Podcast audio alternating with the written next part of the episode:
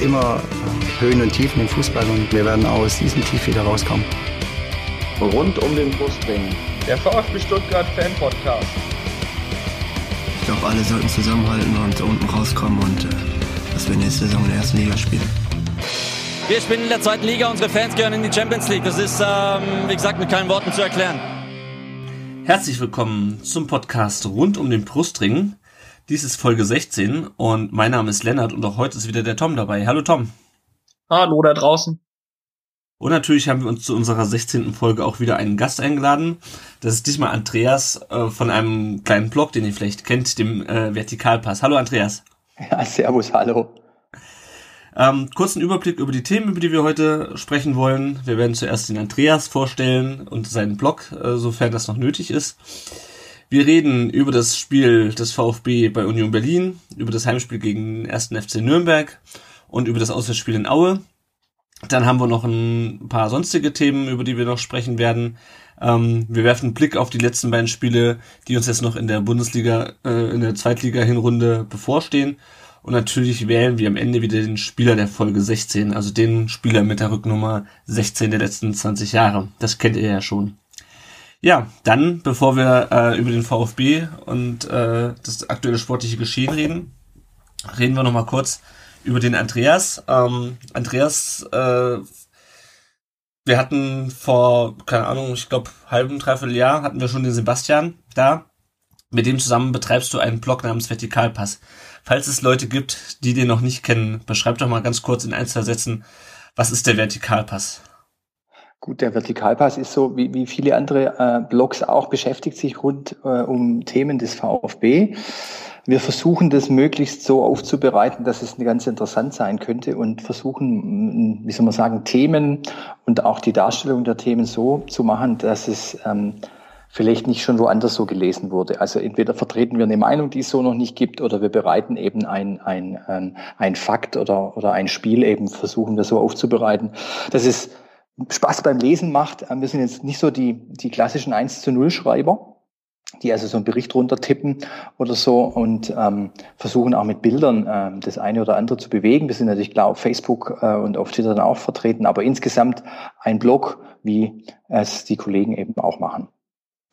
Sehr schön. Jetzt seid ihr jetzt seit kurzem nicht nur äh, äh, im Blog aktiv, sondern ihr schreibt auch ähm, für die Stuttgarter Zeitung und die Stuttgarter Nachrichten, wenn ich das richtig verstanden habe, sind es beide oder ist das nur für eins von beiden? Das ist ja bei den beiden Zeitungen manchmal nicht so genau auseinanderzuhalten, was wofür genutzt wird.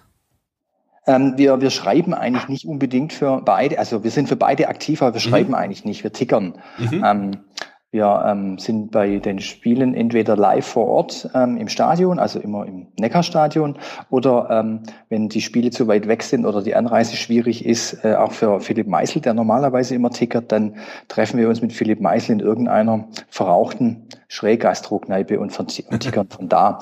Aber wir schreiben jetzt, also in dem Sinne keine Texte mhm. äh, für äh, die Stuttgarter Zeitung, Stuttgarter Nachrichten, sondern wir live tickern. Okay. Und wie ist das dazu gekommen zu der Zusammenarbeit? Ähm, wir, also der Sebastian und ich haben schon äh, relativ früh angefangen, einen Live-Ticker zu schreiben. 2011 haben wir angefangen damit bei einem relativ epochalen Ereignis der Frauenfußball-WM. Da haben wir eine App dazu gemacht, eine iPhone-App und haben da eben verschiedene äh, Dinge beleuchtet rund um die Frauenfußball-WM und dachten, naja, dass wir während ähm, der Spiele auch immer wieder die Fußballspiele auch wirklich angucken, haben wir uns dann zum Tickern entschieden und haben die dann ähm, immer wieder gemacht, eben über so eine, über so eine ähm, iPhone-App.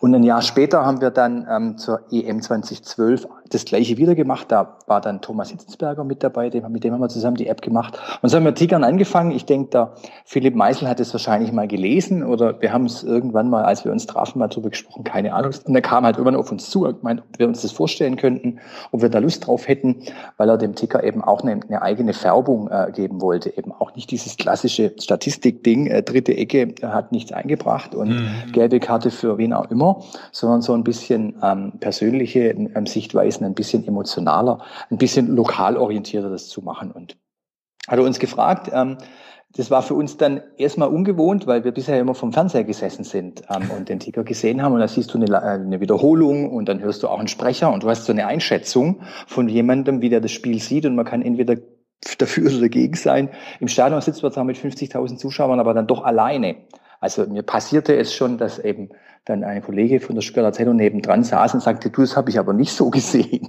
Als ich irgendwie sagte, Mitch Langweg fällt wie, fällt wie eine Bahnschranke, meint er, das war aber gar nicht so. Ne? Also du bist echt alleine, hast kein Feedback und schreibst das runter, was dir einfällt. Mhm. Ähm, und hoffentlich fällt einem was ein. Und das ist schon, ähm, also ich empfinde es als, als sehr herausfordernd, sagt man ja dazu heutzutage. Also es ist nicht keine einfache Sache, finde ich. Ja, so ein bisschen wie Twitter ohne Twitter-Gemeinde sozusagen. genau. Du kriegst kein Feedback, gar nicht. Also ja. vor allem auch Einschätzungen. Ähm, also man sitzt natürlich schon nebeneinander und man kann den Redakteur, der dann neben einem sitzt, schon, das klar unterhalten wir uns. Aber zunächst schreibst du ja spontan was runter und während des Spiels klar unterhält man sich und fragt, sag mal, siehst du den Sunjic auch so gut wie ich dieses Mal oder so? Keine Frage. Aber insgesamt, du, du, du reagierst nur auf das, was das Spiel dir anbietet. Ähm, und ja, man macht es ja dann auch ähm, in einem seriösen Umfeld. Das ist also auch was anderes als Twitter Twitter, da kannst du ja dann wirklich auch mal einen blöden Gedanken raushauen und ist nicht so schlimm. Mhm. Jetzt mache ich es in, in, ich sag mal, mit einer, mit einer Verkleidung von Stuttgarter Zeitung Nachrichten. Das ist dann, ja, da ist es dann eher noch, ist der Druck noch ein bisschen größer. Aber insgesamt macht es Spaß, ist natürlich toll. Du bist vor Ort, du bist ähm, dann auch bei Pressekonferenzen ähm, danach dabei. Ähm, also man spürt so ein bisschen, ähm, man geht so ein bisschen hinter, hinter die Kulissen und das ist natürlich spannend und interessant, keine Frage. Mhm ähm, vor dem Nürnberg-Spiel wart ihr mit dem Vertikalpass auch beim sogenannten VfB Influencer Day. Ehrlich gesagt, weiß ich gar nicht, was das ist. Was, was ist denn da passiert und wie kam es dazu? ja, es ist, ich glaube, das ist wirklich so ein Mysterium. Ähm, Sebastian hat es auch festgestellt, er hat ja viel gepostet zum Influencer Day und bekam immer nur irritierende Rückfragen oder äh, Feedbacks. Influencer Day entstand, glaube ich, bei uns in unserem Zusammenhang mit Vertikalpass in erster Linie durch einen Instagram-Account vom Sebastian. Ähm, ich weiß gar nicht, ob sein eigener privater oder ob der von Vertikalpass. So sind ähm, die äh, Organisatoren dieses Influencer Days, eine Agentur, auf uns gekommen und haben dann gesagt, der Feed wäre ja ganz cool, den wir da auf Instagram hätten und eigentlich wäre es doch schön, wenn wir da kommen würden. Und Sebastian sagte, ja klar, wir können gern kommen, ihr wisst aber schon, wir schreiben eigentlich einen Blog. Und da haben die gesagt, ja, ja, ist schon okay, kommt ruhig, das ist äh, in Ordnung. Und ähm, wir sind da dann eben auf äh, Menschen getroffen, außer Ute äh, ähm, von ähm, äh, VfB-Begeisterung, ähm, die mit dem VfB eigentlich zunächst nichts zu tun haben. Also die jetzt teilweise Sport- oder Fußball orientiert waren, aber jetzt keine Fans, keine regelmäßigen ähm, Stadiongänger, sondern ich sage jetzt mal weitgehend äh, VfB-Fremde, mhm. ähm, die jetzt entweder fotografieren, die äh, mit ihrer Freundin einen YouTube-Kanal haben, ähm, die auch Instagram ähm, äh, Kanäle haben, sowas. Und die waren also jetzt alle halt ähm, da. Wir sind mit denen halt auch so, so, so eine Arena-Tour gemacht im, ähm, in der Kabine gewesen, die Abläufe kennengelernt, in der Pressekon Presseraum gewesen. Also all solche Sachen, hinter die Kulissen geschaut. Und ich denke, Ziel war eigentlich, ähm, dass der VfB Leute versucht zu involvieren, die nicht direkt jetzt heute sowieso schon etwas über den VfB schreiben, sprechen oder was auch immer tun. Das heißt, ähm, sich ein bisschen zu öffnen. Also mhm. jetzt, äh, zunächst ist es eine interessante Idee, finde ich. Ähm, äh, ich hätte es wesentlich interessanter gefunden, zunächst mal die Leute reinzuholen, die sowieso was für den VfB tun. Also jetzt, ne, es gibt ja ein, zwei Podcasts zum Beispiel. es gibt äh, relativ äh, äh, ansehnliche äh, Anzahl von Blogs auch. Also jetzt nicht, nicht nur einer, wie jetzt zum Beispiel vielleicht jetzt bei Union Berlin gibt es aus meiner Sicht ja einen einzigen richtig großen und der bedeutende. Ähm, die zu involvieren hätte ich viel spannender gefunden, weil das ist eine richtig große ähm, äh, Reichweite, die man da eigentlich erreicht. Also sowohl was jetzt ähm, Podcasts, Blogs, ähm, Twitterer, auch Facebook-Seiten. Es gibt ja wahnsinnig viele äh, reichweitenstarke Facebook-Seiten. Ähm, die hätte ich jetzt zunächst involviert und hätte danach ähm, einen Influencer Day gemacht, der jetzt nicht unbedingt mit ähm, sich mit VfB-Fans beschäftigt, weil vor uns gab es auch schon mal die erste Ausgabe, also zwei Wochen vorher ich glaube zum Bielefeld-Spiel und da waren jetzt weitgehend Fashion-Bloggerinnen da, was jetzt auch ich auch spannend gefunden hätte. Ich glaube, ich wäre da lieber gewesen sogar. Ähm, aber da fragt man sich natürlich schon auch, äh, ja, was soll das? Aber klar, VfB will sich öffnen, ähm, möchte vielleicht ein Stück weit, sage jetzt Sebastian hat gemeint, ein bisschen das Eventpublikum auch abgreifen, wo man sagt, hey, lass uns zu dritt ins Stadion gehen, spontan, weiß gar nicht, wer spielt, aber das Wetter ist gut, lass uns hingehen. Ne? Also solche Leute ein bisschen abzugreifen, kann ich mir jetzt vorstellen, aber ist jetzt wirklich reine Interpretation. Da ging es darum, sich kennenzulernen und klar, da war dann das, ähm, wo äh, der VfB sagt, wenn ihr Ideen habt, wenn ihr euch einbringen wollt, wir sind offen für alles und so weiter. Also muss man jetzt halt was draus, ähm, ähm muss man abwarten, was draus wird. Ich denke mal, das hat auch wahrscheinlich viel mit der Zielgruppe zu tun. Wenn ich höre Instagram, dann äh, sind es wahrscheinlich eher die Leute angesprochen, die ein bisschen jünger sind als wir, äh, auch wenn wir, auch wenn wir, glaube ich, alle Instagram-Account haben, aber ich glaube, das war dann vor allem auch so ein bisschen ähm, auf die äh, auf die Altersgruppe U20 abgestimmt, weil äh, Facebook ist ja da schon wieder out. Ja, wobei, wobei jetzt da, ich, das mag sein, absolut, äh, wobei ich jetzt ähm, sagen würde, dass die Influencer, die da waren, nicht so ein wahnsinnig junges Publikum hatten. Also ein okay. wahnsinniges junges Mädchen war da, ich würde sagen, war zwischen 16 und 18, ähm, sehr sympathisch, sehr schön gestylt, wirklich nette, nette Person, ähm, wo ich dachte, die ist zum ersten Mal im Stadion und als dann so in der Vorstellungsrunde gefragt wurde, wie oft seid ihr denn so im Stadion, sagt sie, sie sieht jedes Mal, sie hat eine Dauerkarte, war total nett. Also war die einzige richtig junge Vertreterin und ich hatte jetzt den Eindruck, als ob die Kollegen, die so noch da waren und die diversen Kanäle haben, als ob die auch nicht so wahnsinnig junges Publikum haben. Also es war ein toller, toller Kanal, ich weiß gar nicht, ob die, ob das mal veröffentlicht wurde. Ähm, das ist, der macht eine, so ein YouTube-Kanal, ist das mit seiner Freundin. Ähm, ganz wie soll man sagen, für mich irritierende Videos ähm, ähm, aus dem Alltag.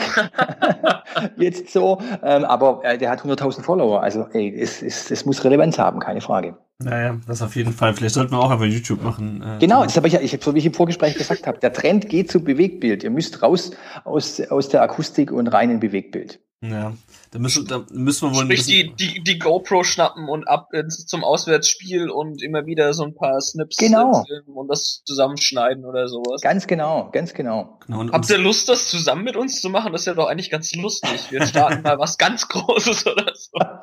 Also der, äh, ganz ehrlich, der Sebastian ähm, möchte immer wieder solche Sachen machen und ich bin jetzt so der klassische, ich bin echt der klassische Schreiber irgendwie. Ich schreibe gerne und das Interessante ist, ich habe immer auch gesagt, ich schreibe so gerne vor mich hin eigentlich. Das ist so, du schreibst und dann ist es weg und dann hat man so ähm, sich selber gefreut, dass man den Dreh gefunden hat oder, mhm. oder äh, irgendwie eine, eine, eine Art von, von Headline oder Text gefunden.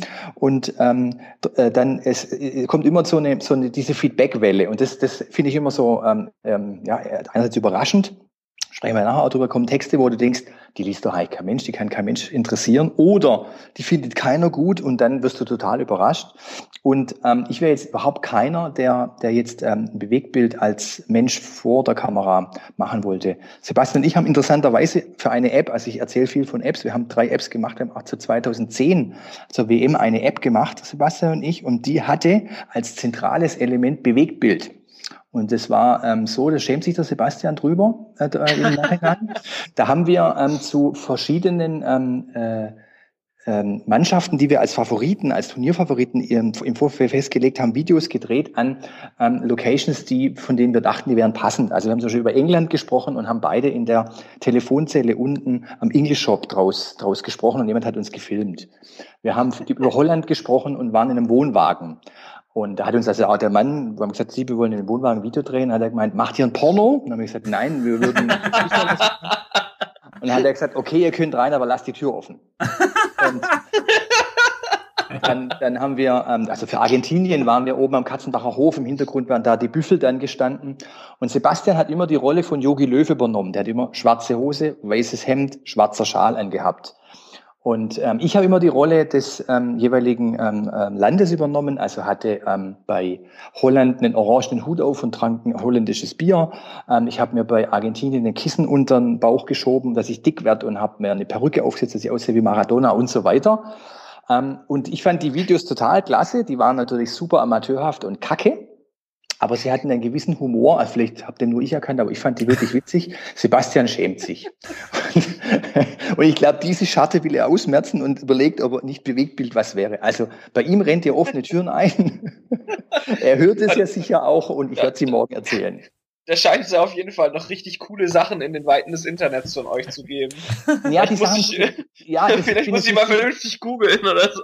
Ja, ähm, das müsste ich, das müsste ich wirklich, also äh, womöglich müsste ich das äh, leaken, selber leaken, weil also das ist die, die App ist schon noch, die ist schon noch downloadbar eigentlich. Ähm, aber ich glaube nicht, dass das mit den aktuellen iPhones noch funktioniert, weil die ist seit 2010 entwickelt mhm. worden, das heißt äh, vor fünf iPhone-Generationen. Und ich glaube gar nicht mehr, dass das geht. Die Videos haben wir noch hier, die aber ich glaube sogar auf unserer Facebook-Seite ist eine in einer ganz tiefen Tiefe vielleicht zu finden. Also ich müsste sie liegen und ich glaube, das darf ich nicht. Der Sebastian verbietet es sicher. Vertikal-Leaks. Sehr ja, schön. Genau. Ähm, kommen wir noch mal ganz kurz auf so ein paar aktuellere äh, Blogbeiträge von, von euch zu sprechen, bevor wir über den VfB reden. Jetzt habe ich neulich was gelesen ähm, mit irgendeinem Antihust mit irgendeinem Hustensaft, äh, ja. wo dann auch noch Werbung dabei stand. Habt ihr, ja. habt ihr da wirklich, war das wirklich Werbung oder? Ja, ja, ja, ja. Also ich bin ja immer der Meinung, ähm, der Sebastian ist da auch äh, ganz, ganz, äh, wie soll man sagen, korrekt und äh, richtig deutsch. Es muss alles in Ordnung sein. Ich bin der Meinung, wenn du einen Text schreibst, der nicht Werbung ist, sondern wenn du einen Text schreibst, den du wirklich schreiben würdest und jetzt nicht nur über das Produkt, mhm. dann würde ich den nicht unbedingt riesig groß in der Headline, wie wir es jetzt gerade haben, mit 48 Punktschrift Werbung reinschreiben, sondern ich würde irgendwo unten, so wie es gehört, Sponsored Post oder sowas hinschreiben. Mhm. Ähm, es sei denn natürlich, man, man, nimmt wirklich so eine Pressemitteilung und bombt die rein, was wir ja nicht machen würden, was ja total daneben ist. Und ähm, er hat jetzt da auch einen ordentlichen Text dazu geschrieben ähm, und hat eben einen Dreh gefunden, warum ähm, das äh, Prospan, Achtung Werbung, ich sage Prospan, ähm, warum das ganz gut wäre, es äh, zu verwenden, weil es irgendwie ja ähm, Hustensaft eben ist. Und ähm, in der Tat haben die, äh, hat Prospan uns gefragt, ob wir nicht was schreiben wollen drüber und ähm, ob, wir ein, ob wir ein Honorar dafür haben wollen. Und das hat der Sebastian dann gemacht, ja. Sehr schön, sehr schön. Ja gut, unseren Anteil dadurch, dass du das jetzt hier genannt hast, wir, ich gebe dann die Kontoverbindung ja, durch, ne? Absolut. Nee, nee, der Sebastian hat das Honorar bekommen, der wird sich mit dir in Verbindung setzen, ja. sehr schön. gut, ähm, Tom, hast du noch wir, Fragen? Wir können ja übrigens für die Verti-Leaks könnten wir ja bei rund um den Brustring.de eigentlich eine Rubrik einführen, fällt mir da gerade so ein. Also du meinst damit, du meinst, ihr seid eigentlich diejenigen, die das aufgedeckt haben? Dann eigentlich. Nee, das muss ja, ja genau, aus unbestätigten Quellen. Ja. Jetzt müssen wir natürlich noch irgendwie das ganze Zeug hier rausschneiden, was ein bisschen schade wäre, aber. ja. Ich sehe schon, hier wird genetzwerkt. Ähm, Tom, hast du noch Fragen zum Vertikalpass? Also ich habe mir noch aufgeschrieben, dass ihr mittlerweile den Wandel vom reinen Fußballblock auch zum Mode- und Ernährungsblock ähm, gemacht habt. Das ist echt interessant. Ich habe ähm, entsetzt, entsetzt wirklich. Ähm, ich habe mir äh, ja, Showcase ähm, ausgedruckt und habe es dem Sebastian gezeigt und gesagt: Guck mal, so ist die Wahrnehmung auf uns. Wir müssen unser Profil schärfen. und er sagt: Wir müssen unser Profil nicht schärfen. Ich will das machen, worauf ich Lust habe. So ähm, und ähm, ist wirklich interessant. Also ähm, wir haben in der Tat, äh, wie die Kollegen in allen anderen Medien ja auch, in, in Länderspielpausen natürlich ein Content-Problem. Was schreibst du denn jetzt da? Und äh, ich weiß gar nicht genau, wir sind da irgendwann mal draufgekommen, ich glaube, es hat der Sebastian gesagt, lass uns doch eine Boulevardwoche machen. Also es war schon, schon vor einigen Monaten. Und ähm, der Kern dessen war eigentlich, weil er in, in Gablenberg wohnt, dass er immer die VfB-Spieler sieht, wie sie auf dem Gehweg parken. Das war also praktisch der Kern. Ja, okay, lass uns das mit Boulevard machen, aber wir können ja nicht nur parkende Autos machen. Lass uns doch was anderes machen. Und so entstand es eben. Jetzt gab es eben eine zweite ähm, äh, Länderspielpause und wieder war die Frage, was machen wir jetzt hier? Und da haben wir dann die Gesundheitswochen gemacht, eben weil es kalt wird und weil man schließlich jetzt darauf achten muss, dass man sich keinen Schnupfen holt und so weiter. Ähm, aber interessant ist, dass das offensichtlich, und die wurden jetzt ehrlicherweise mittelmäßig gelesen. Also äh, die, die, unsere Texte sonst ähm, haben, haben, da erreichen wir unser Publikum weitgehend, was wir jetzt so auf Facebook und auf Twitter haben, mhm. und, ähm, von den Zahlen her. Und bei äh, diesen, diesen Boulevard Mode und äh, Gesundheitswochen haben wir unsere Leserzahlen nicht erreicht. Also ich habe gesagt, naja, brauchen wir nicht machen, haben wir Spaß dran gehabt, aber lesen tut's eigentlich keiner. Aber die Wahrnehmung scheint eine andere zu sein, wenn du sagst, dass wir uns entwickeln zum Mode- und Ernährungsblock. Nein, das tun wir nicht. Wir überlegen, ob wir ein Taktikblock werden. nee, also Taktikblock wäre wir ganz sicher nicht, weil ich finde Taktik immer, also gerade das Beschreiben von Taktik wahnsinnig ermüdend und wahnsinnig anstrengend. Ich weiß nicht, wie es euch da geht. Ja, ganz, geht mir ganz genauso. Dafür haben wir schließlich auch den, den VfB taktisch. Ja. da kann man sich immer mal schön einlesen, finde ich. Aber ich schaue mir immer nur, ich schaue mir immer nur die äh, Schaubilder an. Die eigentlich. Bildchen an. Ja, das ja. dachte ich mir. ja, außer, außer es gibt halt was, worüber man sich informieren will. Dann, also es kann schon mal ganz cool sein, wenn man so ein Gefühl hatte bei einem Spiel, so, hä, irgendwas ist da komisch gelaufen, mal gucken, was der dazu schreibt, das finde ich eigentlich schon immer ganz geil. Und wenn es dann vor allem stimmt, was, dass man das selber auch so wahrgenommen hat, dann, dann, also ich fühle mich dann immer ziemlich gut eigentlich.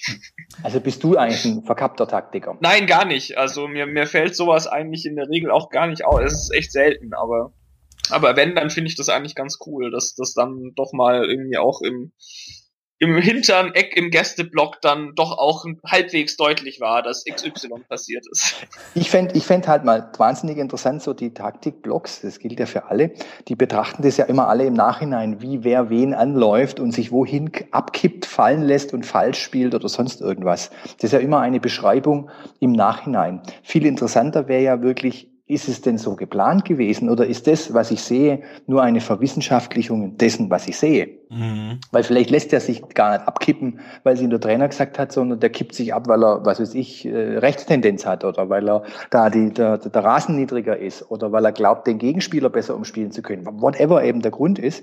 Ich finde bei Taktik, die hat danach so eine verwissenschaftlich, wo man sagt, ah, so war das also gemeint. Deshalb ist er immer nach rechts gelaufen. Jetzt ist immer die Frage, ist es so? Oder ähm, ist es einfach nur Interpretation von jemandem, der da drauf schaut? Mhm. Das finde ich bei, bei Taktikblogs immer so, so ganz interessant. Ich lese die auch immer gerne. Ich habe am Anfang wahnsinnig gern Spielverlagerung.de gelesen, aber das ist auch immer so lang dann. Uns hat mich ehrlicherweise äh, in, in vielen Teilen dann auch echt überfordert, weil ich es natürlich nicht mehr vor Augen habe. Ich habe es nicht mehr gesehen, wie da einer sich zwischen die Linien fallen lässt oder sonst irgendwas. Aber klar, also hiermit gesagt, äh, wir sind kein Mode, kein Gesundheits-, kein Boulevard, kein sonst was Club und mit Taktik, jo, kommen wir auch irgendwie zurecht. Gut, ähm, ich denke mal, da haben wir erst erstmal alles zum Vertikalpass gesagt, was es zu sagen gibt. Wer da noch Interesse hat, äh, noch weit mehr darüber zu hören, der kann sich unsere eine unserer letzten Folgen anhören. Äh, einfach mal bei uns gucken. Ich weiß nicht mehr genau, welche das war, wo wir den Sebastian zu Gast hatten. Ähm, gut, dann würde ich sagen, dann reden wir erstmal über die letzten drei Spiele. Ich fasse für uns nochmal ganz kurz äh, die Ergebnisse zusammen.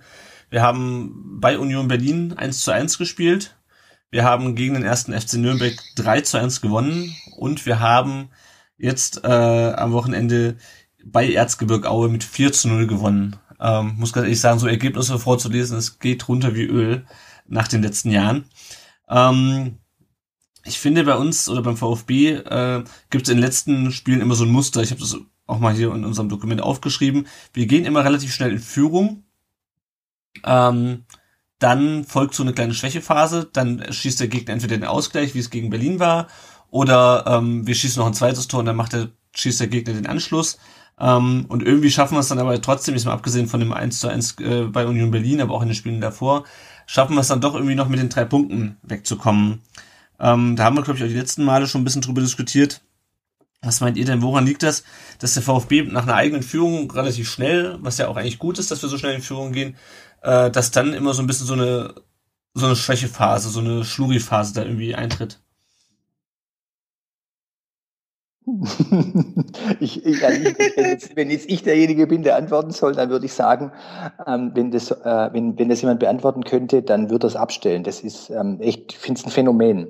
Ähm, also es versuchen ja verschiedene Leute zu erklären, auch äh, wir haben das versucht zu erklären, woran das liegt. Und man geht ja dann immer relativ schnell auf so Dinge wie, naja, Selbstgefälligkeit, ähm, ein bisschen ausruhen, lieber weniger machen, einen Schritt äh, den anderen gehen lassen als man selbst, so dieses, dieses, dieses leicht arrogante, vielleicht überhebliche, Vers unterstellt man den Spielern. Was ich jetzt nicht weiß, ob das stimmt, aber das ist ja die einzige Erklärung, weil eigentlich in allen Spielen, jetzt die, die, die letzten drei, und das gilt eigentlich, ich würde sagen, für so gut wie jedes Spiel außer diesen, diesem Ausfall in Dresden, ist der VfB die klar bessere Mannschaft, hat das Spiel auch weitgehend im Griff und gibt's wieder her. Einfach so. Und äh, da gibt es keinen Grund dafür. Ich habe das schon mal gesagt, es gibt keinen Grund, nur 20 Minuten gut zu spielen. Ähm, ich kann nur 20 Minuten gut spielen, wenn ich 4-0 führe, dann geht das, keine Frage.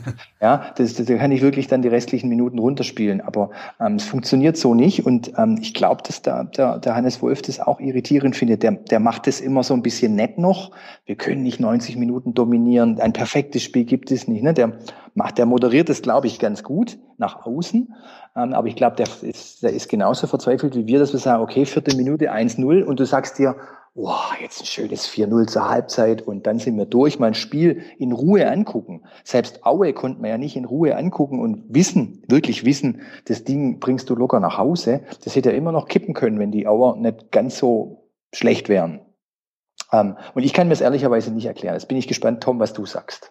äh, eine Erklärung habe ich auch nicht. Also äh, ich, ich versuche es mal mit dem Phrasenschwein und sag, ich glaube, das ist einfach Fußball. Also ich glaube, wir sind einfach tatsächlich nicht stark genug, eine Mannschaft in der zweiten Liga über 90 Minuten zu dominieren. Das können wir einfach noch nicht.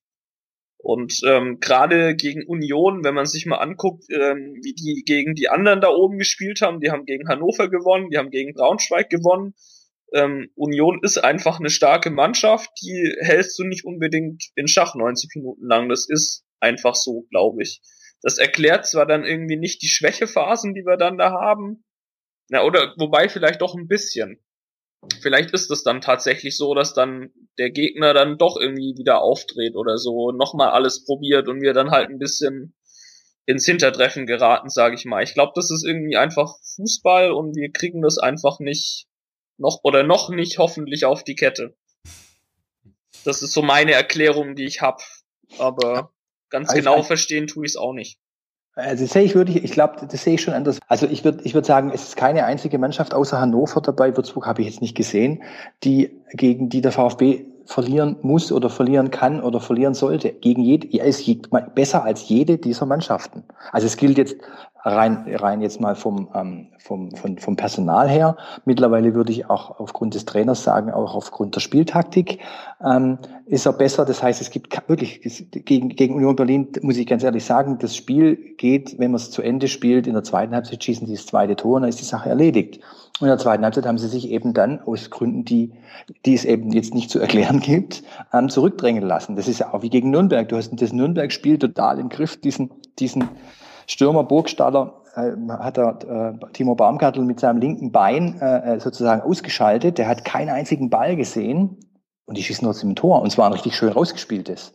Ähm, und jetzt kann man immer sagen, das ist vielleicht Spielglück, so ist Fußball, aber dafür taucht es zu oft auf. Das Muster ist zu oft da, dafür, dass es immer wieder Spielglück oder so ist Fußball ist. Wie gesagt, es gibt außer Hannover keine einzige Mannschaft, die den VfB schlagen muss. Ich bin der Meinung, Heidenheim könnte es vielleicht noch, haben sie ja auch geschafft, mit einem, durch den relativ cleveren Trainer. Aber ansonsten, ich wüsste nicht, welche Mannschaft die immer nennen können, wo man sagt, ah ja klar, da war jetzt der VfB echt schwer. Braunschweig, VfB gegen Braunschweig, Lockhurst gewonnen. Mhm. Ähm, ja, aber äh, also ich, ich bin da ja eigentlich relativ äh, bei dir zumindest. Also das äh, hast du mich vielleicht vorher auch falsch verstanden. Also ich glaube mhm. schon, dass wir gegen keine Mannschaft da unten verlieren müssen. Mhm. Das sehe ich ganz genauso. Ich glaube nur nicht, dass wir, dass wir wirklich über konstant 90 Minuten jede Mannschaft do dominieren können. Das heißt ja nicht, dass, dass äh, wir insgesamt nicht besser sind, aber das ja. heißt halt auch, dass man da mal eine schwächere Phase dabei hat. Und das, also gerade gegen Union, da bin ich mir jetzt gerade nicht mehr sicher, aber ich glaube, da hat der Keller auch eine relativ clevere Umstellung gemacht, die uns schon vor ein paar Probleme gestellt hat. Da haben wir ja dann auch mit der Dreierkette, glaube ich, zum ersten Mal gespielt, was sicherlich ein bisschen ungewohnt für unsere Mannschaft war. Also da gab es dann schon so Faktoren, wo Wolf, glaube ich, auch was ausprobiert hat, wo, wo Keller dann vielleicht auch clever reagiert hat und deswegen ist es dann halt so gekommen. Also ich glaube, es ist nicht immer äh, so eine, okay, ja, die Mannschaft lässt sich dann hängen. Ähm, ich glaube schon, dass da jeder von uns oder, oder jeder in der Mannschaft gewinnen will. Hm. Und dass das dann schon irgendwie einfach da, aber, aber es stimmt schon, es spricht so ein bisschen dagegen, dass es halt in so einer lustigen Regelmäßigkeit passiert. Das ist irgendwie ein bisschen strange, ja. Ja, also ich finde ja auch, es ist ja wirklich schon ein Muster, was sich einfach die letzten Spiele abzeichnet. Es hat halt ein bisschen was mit Passiv Passivität zu tun, glaube ich. Weil wir dann nach dem 1-0 zwar immer noch ganz gefährlich weiterspielen, aber es ist nicht mehr so der unbedingte Zwang, ein Tor zu machen. Ähm, und dann schleichen sich halt auch so Abspielfehler ein, ähm, dass du dann irgendwie, ähm, das ist mir jetzt gegen Auer aufgefallen, dann sind wir selber im Angriff, kommen aber nicht ran, dann spielen wir einen Pass zum Baumgartel zurück, der Baumgartel spielt einen Ball zum Längerek zurück und der haut einen Abschlag direkt zum Gegner. Und plötzlich hat Union den Ball, obwohl wir gerade noch im Angriff fahren. Also einfach so Unkonzentriertheiten und so ein bisschen Passivität und so ein bisschen, ähm, naja, erstmal ruhig angehen lassen.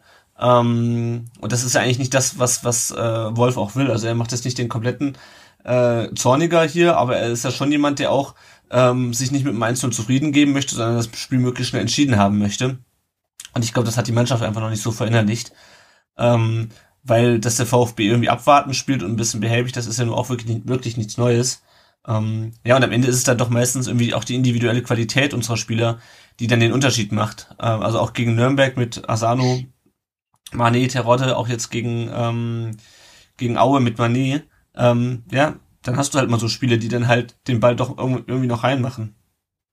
Das ist dann vielleicht aber auch zweite Liga. Ne? Ja. Ähm, ähm ich finde, das, ich glaube, es haben auch schon der eine oder andere hat das gesagt, dass bei den bei vielen Spielen, wenn sie in der Bundesliga gespielt worden wären, der VfB die Spiele nicht gewonnen hätte oder es womöglich verloren. Also auch, jetzt, äh, auch 1860 München, eine Mannschaft, die ja, wie man es jetzt so sieht, eine Mannschaft und ein Verein, der am Boden liegt, ähm, hat die Möglichkeit, das 2 zu 2 zu schießen oder hat es auch geschossen. Äh, Bielefeld, die Drittletzter sind, ähm, sind nur aufgrund eigener Unzulänglichkeiten nicht 2 zu 1 in Führung Führung gegangen.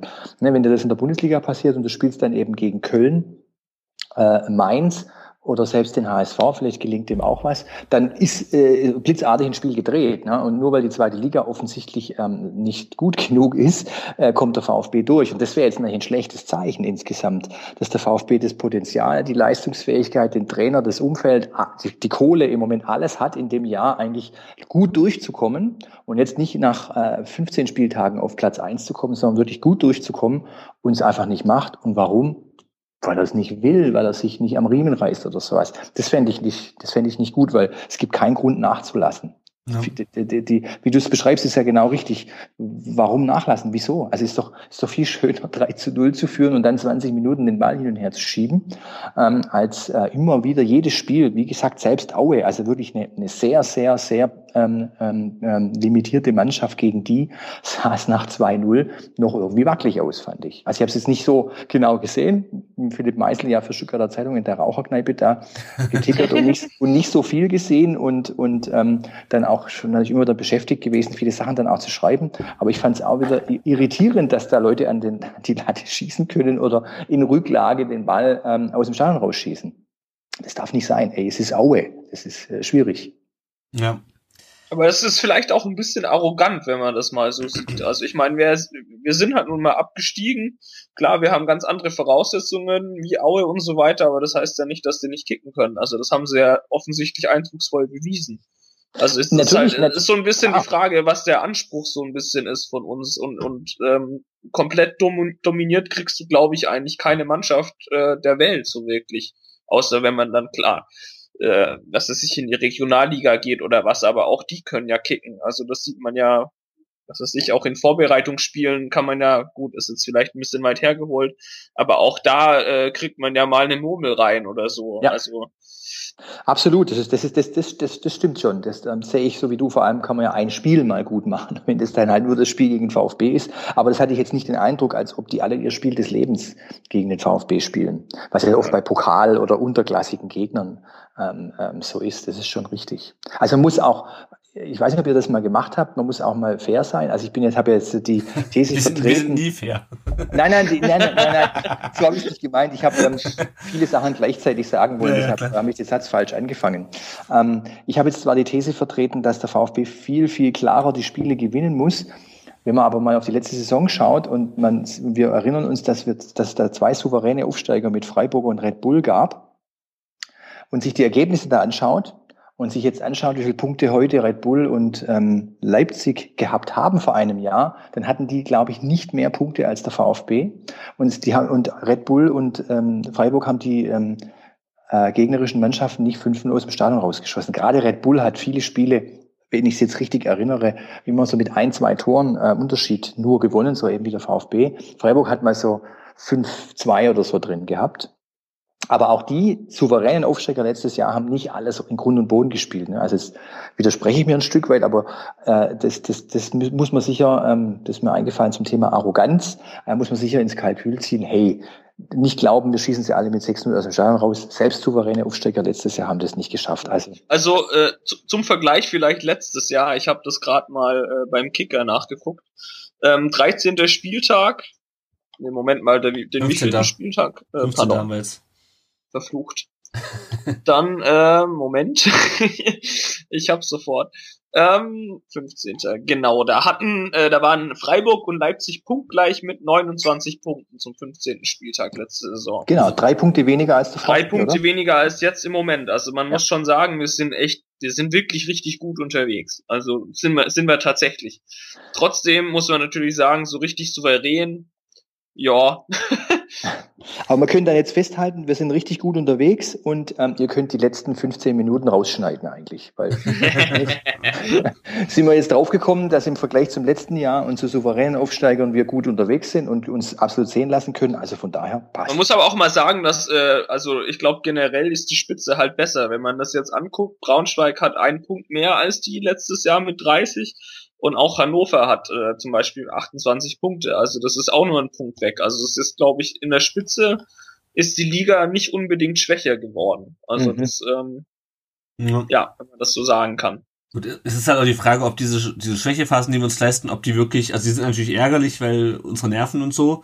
Ähm, und es ist ja nicht so, als ob, wir, als ob unsere Nerven in den letzten Jahren nicht schon genug strapaziert äh, worden wären. Ähm, aber es ist die Frage, ob es halt wirklich kriegsentscheidend ist. Also ich kann mir durchaus ja. vorstellen, dass der VfB ähm, trotz dieser Schwächephasen am Ende aufsteigt. Ähm, weil wir haben jetzt 15 von 17 anderen Mannschaften gesehen. Äh, und gegen, ich glaube, 10 Siege haben wir jetzt. Ähm, genau, 10 Siege und 2 Unentschieden müssten das dann sein. Ähm, gegen 10 hat das irgendwie ge geklappt mit dem Sieg. Ähm, also so ganz, so ganz verkehrt kann, also so ganz verkehrt können wir nicht spielen. Ähm, wie gesagt, es ist halt, das müssen, müssen halt erstmal schauen, wie das gegen Hannover aussieht. Ähm, und ob uns das dann in der Hinrunde, in der Rückrunde, wenn die Mannschaften schon wissen, dass sie eigentlich äh, erstmal nur uns das erste Gegentor abwarten müssen und dann nur richtig aufdrehen müssen. ähm, wenn es so einfach wäre. ob die sich dann, ob die sich dann darauf einstellen und ob uns das dann nochmal irgendwie gefährlich werden kann, weil die dann irgendwie, keine Ahnung, gut, die frühen Tore werden sie auch weiter nicht verhindern können. ähm, ich weiß es nicht. Ja, also meint ihr, das ist, ähm, das kann uns noch den Aufstieg kosten, Tom? Das glaube ich nicht. Also, also nie, also äh, es muss schon, glaube ich, generell, die Mannschaft muss noch besser werden, vor allem wenn man jetzt mal weiter äh, guckt und wir tatsächlich schaff, schaffen aufzusteigen. Ich glaube nach wie vor, dass wir es tun. Ähm, und ich also wenn wir so Schwächephasen haben und äh, der Grund ist, dass der Wolf vielleicht mal was ausprobiert oder so, dann finde ich das eigentlich recht gut, weil er die Mannschaft dann, glaube ich, besser macht. Also es hängt irgendwie immer damit zusammen, warum diese Schwächephase da sind. Vielleicht ähm, ist es dann echt so, dass mal die gegnerische Mannschaft aufdreht oder sowas oder dass wir bestimmte Sachen nicht verteidigt bekommen, aber dann muss man da halt dran arbeiten. Und ich glaube nicht, dass es kriegsentscheidend ist, ich glaube eher, dass uns das noch stärker macht. ich habe so ein bisschen Angst. Ich habe so ein bisschen Angst. Was hast du jetzt gelacht? Einfach nur äh, die Aussage fand ich, oder dass, dass ihr gerade so geschmunzelt habt, meine ich. Ähm, also ich, ich bin, ich bin ähm, skeptisch trotz allem, weil ich erinnere mich an irgendwelche Spieltage letztes Jahr. Ich glaube, das war 27., 25. oder sowas. Es gab eine Siegesserie, alles war sehr stabil. Man hat eigentlich ähm, die Liga im Griff gehabt und hat dann unerklärlicherweise irgendwie eine Abwärtstendenz erhalten. Mhm. Und ich, nicht, dass ich damit rechne, auf gar keinen Fall, aber ähm, da, irgendein Einbruch, es gab ja bisher keinen Einbruch in dem Sinne, außer einem Einbruch innerhalb eines Spiels, nämlich Dresden. Ähm, äh, so diese, diese Durststrecke, wo du vielleicht zwei Spiele mal, drei Spiele nicht gewinnst, machen wir es mal so vielleicht. Ähm, da habe ich noch ein bisschen Angst, weil die gab es bisher noch nicht. Die hat jetzt auch der Wolf und die Mannschaft noch nicht bewältigen müssen. Ein Glück, wunderbar. Aber das ist beim VfB irgendwie immer drin. Wir, wir hätten ja alle letztes Jahr nicht geglaubt zu dem Spieltag, was auch immer das war, 27, dass man eigentlich chancenlos auf dem vorletzten Platz absteigt. Wenn man das gefragt hätte, hätte man gesagt, never, passiert mhm. nie. Und so sagen wir jetzt ja auch, nee, Aufstieg wird schon klappen. Ja, also ich, da ist es immer noch ein bisschen wackelig, finde ich insgesamt. Ja, aber ich glaube, ich glaube, dass wir dieses Jahr trotzdem einen psychologischen Vorteil haben, weil letztes Jahr war es eher so, ging es eigentlich immer ums Verlieren. Also, oh, scheiße, wir steigen ab, ja. wir steigen ab. Und dieses Jahr ist ja schon eher was, was man gewinnen kann. Und ähm, ich glaube schon, dass das ist nicht viel, was das ausmacht, aber genau das reicht wahrscheinlich schon, um um dagegen ankämpfen, besser zumindest dagegen ankämpfen zu können. Wenn du halt immer weiter so ja in die Scheiße gedrückt wirst wie letztes Jahr, ich glaube, dann bist du ganz schnell in so einem Strudel und so. Und, und ähm, wenn wir jetzt dieses Jahr vielleicht mal zwei Spiele nicht gewinnen oder sowas, ähm, oder drei am Stück von mir aus, ich glaube, dass man sich dann schon anders motivieren kann, weil man halt schon oben ist sozusagen, weil man was gewinnen kann. Man, man sieht die Tabelle, man, man fühlt sich besser, weil man ist eigentlich, man weiß, dass man besser ist als der Rest. Und dann kriegt man das, glaube ich, schon wieder gewuppt, so ungefähr. Ähm, wisst ihr, was ich meine? Also ich glaube, dass wir da schon einen psychologischen Vorteil haben dieses Jahr. Und ich sehe auch die Mannschaft eigentlich stärker als, zumindest mental stärker als letztes Jahr, weil doch der Umbruch relativ groß war.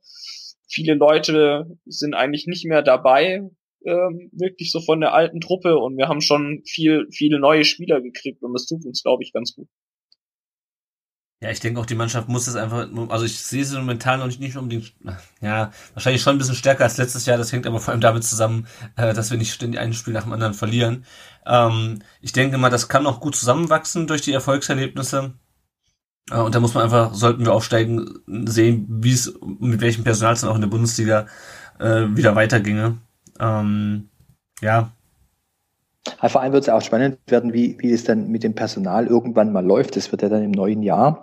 Also unter Umständen in der Wintertransferperiode wird sich was tun, aber auch dann im neuen Jahr wird, sich, wird es irgendeine Entwicklung geben, die womöglich dazu führt, dass Menschen, die zum Aufstieg dann eventuell beigetragen haben, gar nicht mehr so die Rolle spielen werden, dass von außen welche kommen. Also na, da kommt, wir haben jetzt im Moment null Personaldiskussion, gar nichts passiert. Es ist im Grunde eine, eine riesige Stille um die Mannschaft an sich. Ähm, Spieler, die auch jetzt vielleicht nicht ganz so zufrieden sind wie Großkreuz, spielt im Moment keine Rolle. Also es ist echt richtig ruhig. Der Erfolg macht's ruhig. Unter Umständen macht es der Erfolg dann irgendwann mal unruhig, wenn man sagt, ah, wir brauchen unbedingt auf der Sechs noch jemand oder wir müssen ähm, zum Manet ein Gegenstück auf der anderen Seite finden. Ähm, der Asano äh, geht wieder nach Arsenal zurück. Äh, Manet will vielleicht schon früher weg, was auch immer eben passiert. Und dann entsteht Unruhe. Das ist auch nicht, nicht ähm, zu ähm, unterschätzen. Ja, stimmt. Wobei, also ich, ich glaube tatsächlich, ähm, so als kurzen Vorgriff vielleicht, ähm, dass es so fürs nächste Jahr, wenn wir tatsächlich aufsteigen sollten, ist es am wichtigsten, jemand für Gentner zu finden.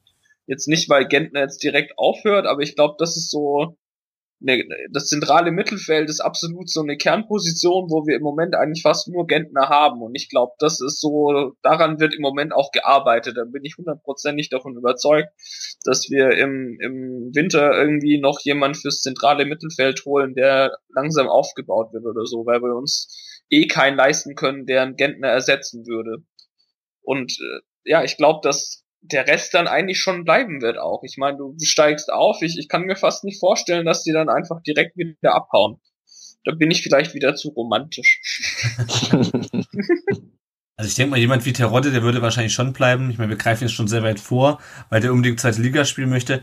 Bei Asano und äh, Manet, ich meine, die sind beide zwei Jahre ausgeliehen, glaube ich. Ja, ja Mané, Mané bei Aufstieg ähm, bleibt er, genau. Ja. Genau, genau. Und wenn wir nicht aufsteigen, kann, kann äh, Lissabon ihn zurückholen, glaube ich. Ja. Ähm, ja, also ich denke mir schon, dass die noch ein weiteres Jahr bleiben würden, einfach um sich nochmal in der Bundesliga zu präsentieren. Ähm, die sollen, wollen ja dann auch 2018 ähm, bei der Weltmeisterschaft dabei sein, vielleicht schon für ihre Länder. Je nachdem, ob die sich qualifizieren oder so, beziehungsweise, also Asano ist ja schon Nationalspieler, glaube ich. Manet bisher nur ein Nachwuchsnationalspieler, aber Manet, denke ich, der will sich, der will auf jeden Fall schon an die, ähm, an die A-Nationalmannschaft rankommen irgendwie. Und ähm, ja, ich denke, ich kann mir schon vorstellen, dass sie bleiben, aber trotzdem muss man die Mannschaft in der in der Breite dann einfach ein bisschen verstärken, weil ähm, in, hinter Insua haben wir nur Philipp Heise, ähm, der sich auch nicht wirklich aufzudrängen scheint. Ähm, rechts haben wir ja Klein, Zimmer, das ist, das ist alles nicht so, also es, es reicht für die zweite Liga, aber ich denke schon mal, dass wir in der, in der Winterpause dann noch ein bisschen was, äh, beziehungsweise in der, im Hinblick dann auf einen möglichen Aufstieg dann nochmal nachlegen müssen, gerade auf den, auf den Flügeln. Das ist auch ein interessanter Punkt. Das reicht für die zweite Liga vor allem auch deshalb, weil diese zentralen Spieler, von denen wir glauben, dass sie die Besten auf ihrer Position sind und die da dahinter kommen, nicht so gut sind, also wie zum Beispiel Insua, dass die nicht verletzt sind und dass die ganz ordentlich spielen. Ähm, wenn wir uns jetzt vorstellen, wir müssten jetzt mit einer Außenverteidigerpaar heiße Zimmer spielen, wären wir wahrscheinlich alle nicht so glücklich. Und ein Glück ähm, ist also weder Verletzung noch rote Karte irgendwie so ein großes Problem im Moment, sodass diese Spieler auch immer die ganze Zeit spielen können. Also ich meine, ich finde, man hat schon gesehen, wenn Terodde nicht gespielt hat und er hat, war das Dresden, glaube ich, war Dresden das Spiel, wo er nicht gespielt hat, dann ist das schon ein Problem. Ja. Weil eben Ginchek im Moment also noch nicht äh, eins so vollständig einsatzfähig ist. Und das ist natürlich schon auch äh, gut, gut gelaufen äh, bisher. Ja. Vielleicht können wir ja mal an dem, an dem Punkt äh, nochmal auf ein paar einzelne Spiele eingehen, ist, wo wir bisher über die, über die allgemeinen, über die Spiele gesprochen haben. Ähm, haben vor, allem, vor allem haben wir ja schon einen Auf, Aufstiegspodcast eigentlich gemacht. Ne? Wir haben ja schon drüber gesprochen, was gemacht werden muss, wenn aufgestiegen wird. Ich meine, so weit hat es geführt. Wenn man ja, auf ja. Tabellenplatz eins ist, denkt man schon nur noch, äh, man ist schon aufgestiegen. Ne? Naja, das, das stimmt schon. Ja. Ja, sorry, ich habe dich unterbrochen. Nö, gar, gar kein Problem. Nee, also stimmt, wir sollten natürlich an dieser Stelle schon nochmal festhalten, dass der VfB momentan auf Platz 1 in der zweiten Liga steht. Ähm, es ist zwar nur die zweite Liga, ich habe es auch noch nicht getwittert, es ist zwar nur die zweite Liga, aber es ist schon irgendwie schön, den VfB mal am oberen Ende einer Tabelle zu sehen und nicht ständig am unteren, oder? Ja, Ja, absolut, absolut. Super geil. Aber ich, ich habe auch gelernt, es bringt trotzdem nichts irgendwie äh, im Geschäft damit anzugeben. Also da kommt dann relativ schnell, ja, es ist halt zweite Liga und du denkst so, ach ihr Penner. Das sagt dann so ein Bremer oder so. Das ist echt traurig. Das ist wirklich, wirklich, wirklich traurig. Nicht mal damit kann man angeben, ordentlich. Ja. Gut, aber wenn wir jetzt nochmal auf ein paar einzelne Spieler eingehen, also ich glaube, Terodde, da muss man nicht viel zu sagen. Ähm, der scheint jetzt wirklich äh, angekommen zu sein. Ähm, Tom, du hast, was hast du nicht das gesagt, dass er gegen, ähm, dass du ihn gegen beispielsweise gegen Union nicht so stark sahst? Oder dass du ihn ähm, generell eher kritisch siehst? Nee, nicht unbedingt kritisch, aber ich, also mir kommt er manchmal halt einfach sehr hölzern vor, was, was aber eigentlich auch gar nicht schlimm ist, so. Ähm, es hat vielleicht auch ein bisschen getäuscht. Also ich meine, er steht halt richtig und wenn er im, im 16er oder was den Ball bekommt, dann ist die Pille halt drin. Das ist genau der Stürmer, den wir brauchen. Ähm, ich habe gestern ja mit mit der Hatz gesprochen über also Hannoversche Allgemeine Zeitung und ähm, die waren ja auch an Terodde dran, also Hannover jetzt und ähm, der der Tobi hat ähm, dort auch gesagt, also er hätte den äh, sehr gerne in in Hannover auch gesehen und dann kam ja Harnik und äh, dann ging es auch so ein bisschen drum, was wäre denn eigentlich, wenn Harnik da wäre. Und ja. ähm, ich bin wirklich sehr, sehr froh, dass wir jetzt Terodde haben, weil er schon, ähm, ja, also der, der Typ wird angespielt äh, im Strafraum, das Ding ist drin und das ist genau so ein Typ, den wir brauchen. Ähm, könnte aber halt für die für die erste Liga ein bisschen zu limitiert sein. Also es, es kommt mir manchmal, find, kommt der Terodde so ein bisschen vor wie, weiß ich nicht, also in, in Union habe ich mich im Blog mit einem Kollegen auch mal weggeschmissen wegen zwei, drei Aktionen von ihm, weil das zumindest auch aus der Perspektive einfach so absurd aussah, wie er sich da gegen den Ball verhalten hat. Das war echt, ähm, war, war Slapstick pur, aber dann, dann macht er wieder die Kisten wie blöd. Also ich bin, ja, aber mit Meckern auf sehr hohem Niveau. Genau, ich würde ich würd gerade sagen, also ich denke denk mit Slapstick pur, das heißt erstmal ja nichts, also dann ist er irgendwie vielleicht das wie ist Thomas ja auch nur, Müller. Das sind ja Thomas ein, äh, genau, nur einzelne Situationen. Also. Weil ich finde, ich finde jetzt, äh, äh, ich habe das lange Zeit auch so gesehen wie du, dass, dass er eigentlich teilweise auch nicht richtig ins Spiel eingebunden war und ihm dann, wenn er, wenn er äh, angespielt wurde, ähm, man glaubte, er spielt einen Pass, dabei wollte er einen Ball annehmen, weil er so weit weggesprungen ist. Und ähm, mittlerweile finde ich das viel besser geworden. Gerade in Nürnberg fand ich da wirklich extrem auffällig. Du hast ja den Ball nur in seine Richtung spielen müssen. Er hat ihn verarbeitet, er hat ihn abgeschirmt. Jetzt zum Beispiel auch das, das 3-1, das da gefallen ist, ist ja nur deshalb gefallen, weil er den Torhüter angegangen ist. Das Tor gegen Biele, Bielefeld, glaube ich, ist gefallen, weil er Torhüter angegangen ist. Also der ist mhm. total präsent, der ist total wichtig und klar, der muss jetzt, der ist jetzt keiner, der drei Mann umspielen kann, aber das ist, glaube ich, auch nicht seine Aufgabe. Das könnte, könnte jetzt Ginchek auch nicht. Ähm, so gesehen finde ich, ähm, ähm, wie du schon sagst, das ist äh, wirklich äh, extrem. Jetzt fangen wir, jetzt fangen wir an, wirklich zu suchen nach Kritikpunkten. Terodde ist ähm, im Moment in der augenblicklichen Form, finde ich, ähm, ist es wirklich schwierig, ähm, ihn zu kritisieren. Ja, also sehe ich ganz genauso. Also wie gesagt, das waren dann einzelne Situationen, wo man, wo man halt echt dachte, so, hm, okay, also der gelenkigste ist er nicht, aber das muss er natürlich auch nicht sein. Also ja. Ich meine, der Mann ist über 1,90, ne? Der läuft sich. Ja, keine Frage, keine Frage. Ja. Also, ja, wobei, also Ginchek ist, glaube ich, trotzdem noch ein Ticken dynamischer und den sehe ich auch, wenn er fit ist, definitiv stärker. Also, das ist schon äh, nichts gegen Terodde, aber ich, ich ich denke, dass er für Liga 1 vielleicht tatsächlich eher ins zweite Glied rücken wird. Aber ja, ich, ich lasse mich auch gern eines Besseren belehren, wer weiß. Was mir ja noch ganz positiv aufgefallen ist, ist beim Nürnberg-Spiel gerade, dass er sich vorne im Strafraum sehr viele Bälle auch zurückgeholt hat. Also nicht nur einfach nicht nur einfach dieses typische, oh, ich komme nicht an den Ball, äh, dann stütze ich mich auf meine Knie und trotte dann irgendwie wieder zurück, sondern der ist häufig noch dann im Strafraum dem Verteidiger hinterhergegangen und hat sich versucht, die Bälle zurückzuholen.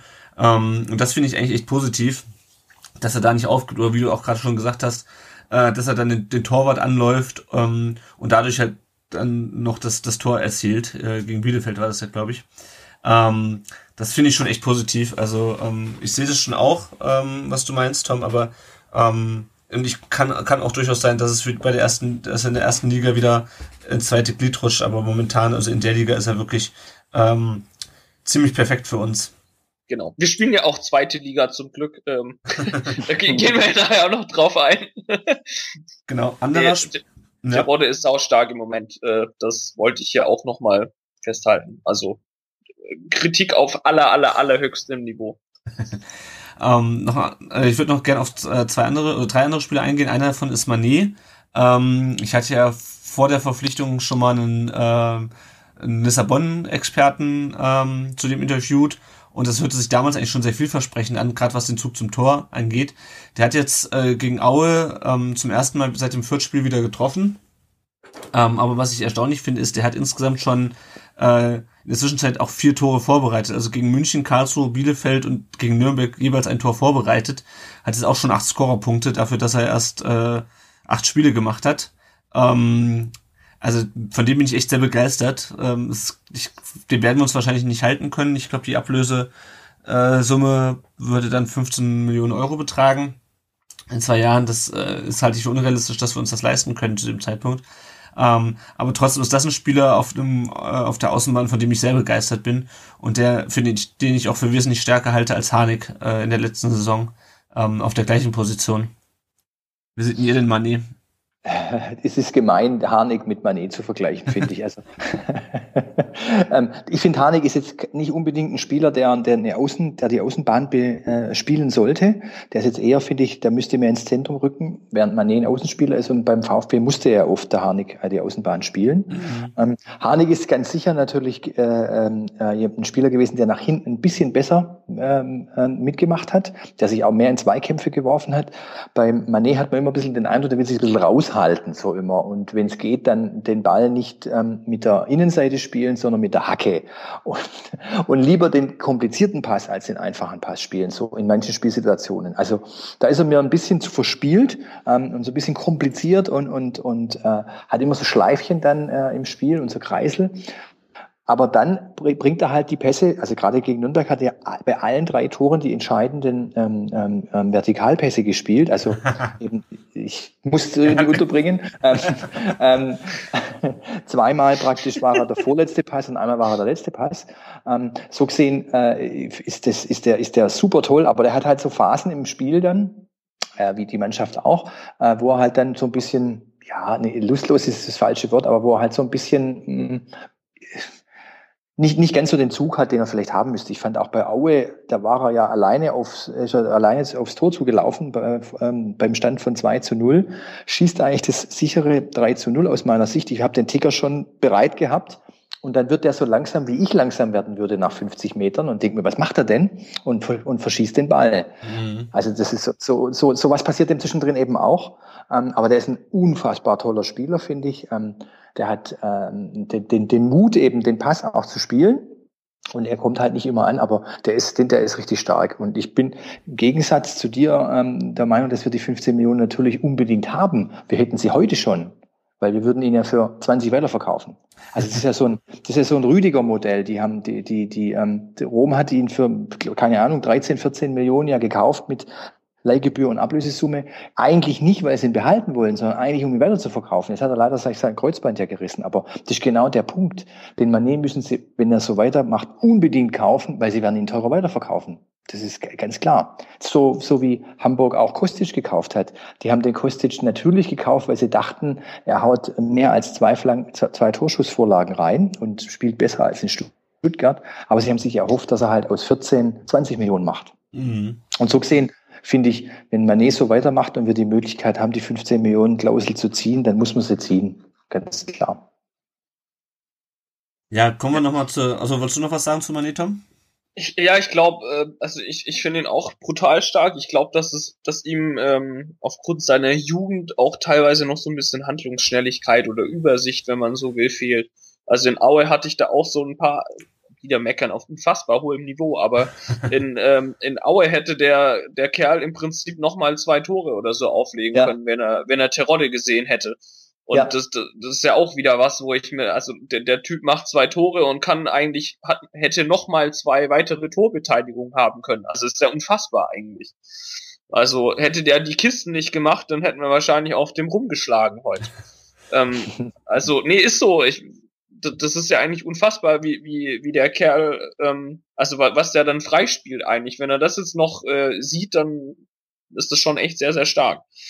Wobei das ich glaube eigentlich schon, dass wir die 15 Millionen aufbringen können. Also ich äh, denke, bin, bin, gehe da fest davon aus, dass wir da eine Lösung finden werden, äh, ihn dann vielleicht sogar noch mal ein Jahr oder zwei zu halten und ihn dann erst weiter zu verkaufen. Da bin ich, also das, das traue ich Schindelmeiser tatsächlich zu, dass, dass, dass er da Lösungen findet. Mhm. Wobei das eine, äh, der eine Pass, der hätte kommen müssen, das war ja Asano, der den dann irgendwie quer übers Tor geschossen hat. Ah, ja, stimmt. Hat. Ja, pardon, der war es einmal bei Mané. Ja, ja. Genau, ja, sorry. Jo, ähm, kommen wir mal zur Abwehr. Ähm, was sagt ihr denn zu Timo Baumgartel? Wie seht ihr den denn jetzt in dieser Saison, äh, in seiner ersten Saison, der wirklich Abwehrchef ist? Andreas? Ich finde ihn äh, äh, toll. Ich, ich habe ja vorher schon gesagt, wie er, wie er gegen Nürnberg gespielt hat, war, war, war phänomenal, fand ich. Ähm, der beste äh, Torschütze der zweiten Liga hat gegen ihn überhaupt nichts ausgerichtet. Und das, jetzt, das hört sich jetzt so Manndeckermäßig an. Nein, er hat eben ihn überwiegend ähm, die Zweikämpfe gegen ihn bestritten. Und ähm, er hat meines Erachtens auch schon das Gefühl, wann er ähm, welchen Pass spielt. Also, also er ist ein guter Aufbauspieler, äh, bringt, bringt das äh, Spiel nach vorne gut. Und ich, also wie soll man sagen, ich, ich habe den Eindruck, dass er, dass er ähm, aufgrund seiner Gesundheit jetzt auch deutlich stabiler ist. Der hatte ja, ähm, der ist ja relativ überraschend irgendwann mal in die in den, in den Bundesliga-Kader ja geworfen worden. Ich glaube noch von Armin Fee, äh, wenn ich es richtig weiß. Ähm, ähm, und hatte aber immer wieder so kleinere oder größere gesundheitliche Schwierigkeiten. Und ich habe jetzt den Eindruck, als ob er das erste Mal richtig stabil und klar war. Vielleicht erinnert ihr euch, der, hat, der Zorniger hat mal gesagt, ich habe ähm, Timo Baumgartner noch gar nie gesund erlebt. Der hat immer irgendwas. Mhm. Jetzt, glaube ich, ist er echt auf dem Punkt, jetzt ist er fit. Ähm, jetzt klar spielt er natürlich auch nicht die Spiele, wo du immer 3-0, 4-0 verlierst, sondern du gewinnst die Spiele. Dann ähm, wächst auch so, ich sage mal, Selbstbewusstsein. Und ich glaube, das macht jetzt ein, ein Stück weit aus dass er relativ stabil steht und nicht nur steht und relativ fehlerlos ist, sondern auch schon anfängt, eben mit in seinen jungen Jahren die äh, Abwehr zu organisieren, was ich echt e-, extrem, wirklich extrem gut finde. Ich finde auch, mit Kaminski kommt er offensichtlich äh, gut zurecht. Das ist auch so ein, das ist im Grunde der Terrotte der Abwehr eigentlich auch sehr hölzern, wirkend irgendwie. Ähm, man denkt einmal, der also, hat ja was mit der Hüfte oder wie, wie läuft der? ähm, ähm, aber der, der, steht auch, der hat auch eine gute, ähm, wie soll ich, gute Spielintelligenz, eine gute, gute Übersicht. Der steht meist richtig und trifft auch die richtigen Entscheidungen. Ich war beim Nürnberg-Spiel Nürnberg auf der Gegend gerade gesessen, relativ tief unten. Und ich habe immer wieder gesehen, wie der, ähm, der, der, der wieder mal wegging vom Ball, eben den Zweikampf nicht sofort gesucht hat, sondern erst gewartet hat, bis der Spieler den Ball angenommen hat oder direkt in den Zweikampf gegangen ist und hat immer die richtige Entscheidung getroffen. Also es, es, im Moment scheint das Gefüge so ganz gut zu funktionieren. Dann ist Pavard ja noch äh, mit dabei in der Abwehr und, und leider haben wir weniger, weniger Spaßfaktor und weniger Nervenverluste, weil Sunic nicht mehr spielt. Der war ja immer für irgendwas gut, im Positiven wie im Negativen. Leider?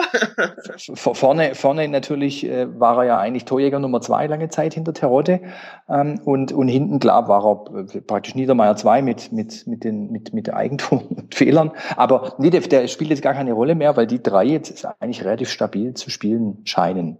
Ja, ich finde es auch wirklich erstaunlich, dass der Sunic wirklich an Platz 4 der, der Innenverteidigerposition gerutscht ist, äh, durch quasi, gut, das, das Baumgartel stärker ist, ist klar, aber dass dann auch Kaminski und Pavard relativ schnell an ihm vorbeigezogen sind. Das mhm. finde ich schon erstaunlich für einen Spieler, den wir eigentlich für die erste Liga mal geholt haben, oder für den ja. Klassenhalt in der ersten Liga. Ähm, ja, genau, Pavard spielt es neuerdings auf rechts. Ähm, wir hatten ja dieses eine Spiel gegen Union, wo sie mit einer Dreierkette gespielt haben. Pavard, äh, Kaminski und, und Baumgartel.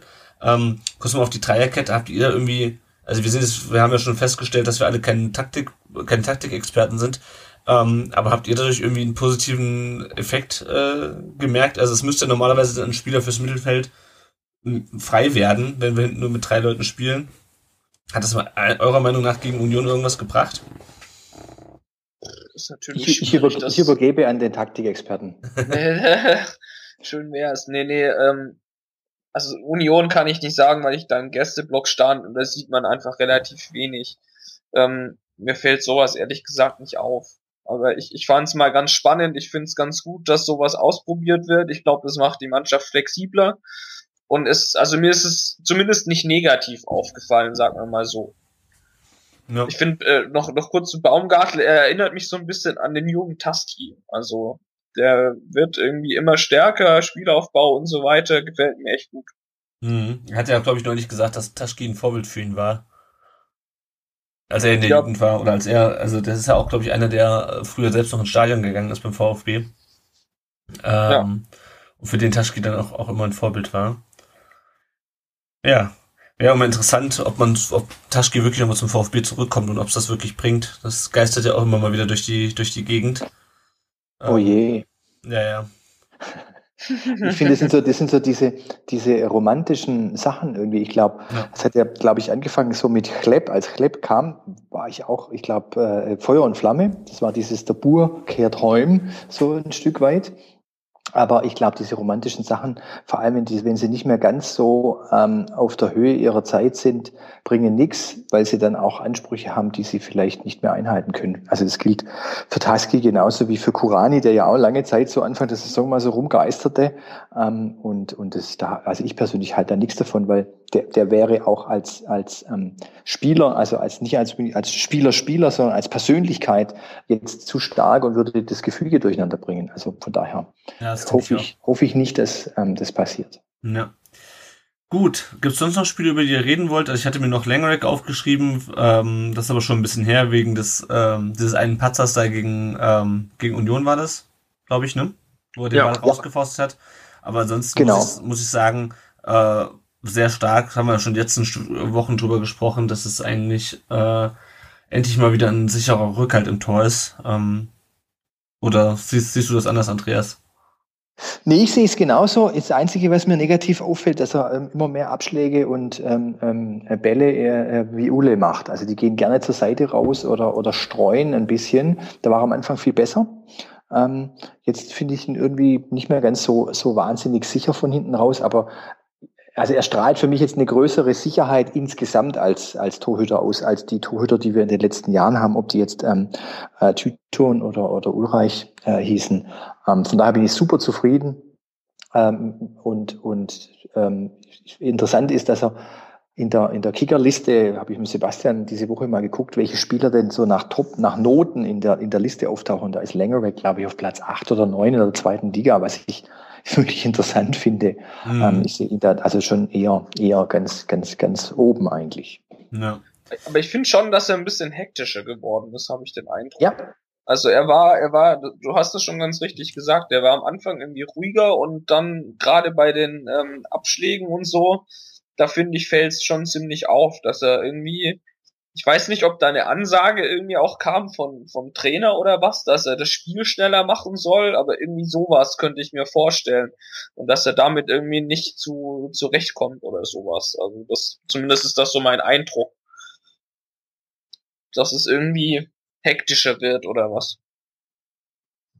Ja, hatte ich es nicht unbedingt. Also ich, ich kann, mir schon Ehrlich, vorstellen, also kann mir schon vorstellen, dass das Spiel schnell machen soll. Die, Absch die Abschläge, das ist mir auch jetzt gegen Aue aufgefallen, da ging einer wirklich komplett in die Binsen. Ähm, was er eigentlich ganz gut macht, äh, was mir jetzt auch gegen Aue aufgefallen sind, die Abwürfe. Ähm, das hat eigentlich ganz gut geklappt. Ähm, ja, aber jetzt, dass er so wahnsinnig hektisch jetzt wird, also da, dass es eine Hektik ist, die irgendwie erst dem Spiel schadet, mh, finde ich jetzt nicht unbedingt. Aber vielleicht lag das auch an dem vielen Rauch in Au, dass ich das nicht gesehen habe. Ja, ähm, wir können ja nochmal auf so ein paar Sachen neben dem Platz eingehen. Ähm, wir hatten ja, wir müssen noch was auflösen. Wir hatten ja im letzten, in der letzten Folge hatten wir angekündigt, ähm, dass der Tom einen Reisebericht noch schreiben wird zum Spiel nach Berlin. Ähm, unser ga damaliger Gast war auch schon ganz gespannt. Äh, ja, das hätte ich eigentlich trotzdem machen sollen. der, Ne? der Marcel, die, die, die Höhengabel. Tom, ähm, erzähl doch mal ganz kurz, ähm, was du eigentlich machen wolltest und wie wie dann deine Reise zur Union Berlin am Ende doch äh, aussah, und vor allem die Rückreise. Äh, das war sehr spaßig. Also eigentlich hatten wir geplant, äh, in einer privaten Cessna aus dem Rhein-Main-Gebiet nach äh, Berlin zu fliegen. Ähm, weil eigentlich relativ für die Beteiligten, die mitgeflogen werden, alle hatten relativ wenig Platz und das hat ein Kumpel aus dem Fanclub angeboten. Das wäre relativ erschwinglich gewesen. Und ähm, im Prinzip ähm, war das dann so, dass am Tag vorher der niedergeschlagene Anruf des Kollegen kam so, scheiße, die Maschine hat irgendeinen Trottel äh, in die Werkstatt geflogen. Und wir sind dann tatsächlich nicht mehr an eine Cessna gekommen, so kurzfristig. Und sind dann statt äh, chillig um neun äh, los, äh, dann wie viele andere aus Stuttgart auch wahrscheinlich schon ähm, relativ früh morgens um halb sechs oder so los.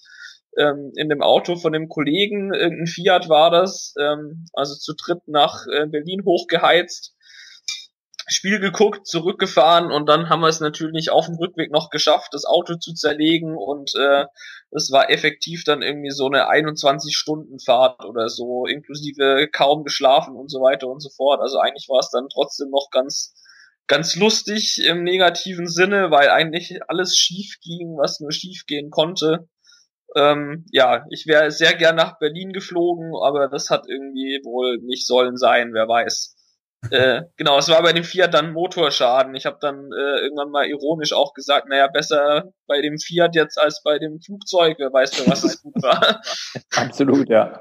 Ja. ja. Deswegen muss der Reisebericht leider ausfallen. Ansonsten von dem ähm, Stadion in Berlin, Tom, was, wie, wie waren so deine, deine Eindrücke?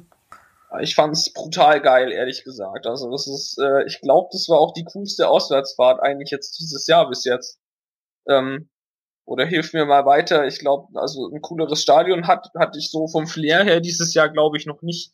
Also ähm, einfach die Leute sind extrem fair dort. Also ähm, Terodde hat dort zum Beispiel auch gespielt mal. Der wurde mit äh, Terodde Fußballgott und so weiter begrüßt. Alles sehr, sehr freundlich.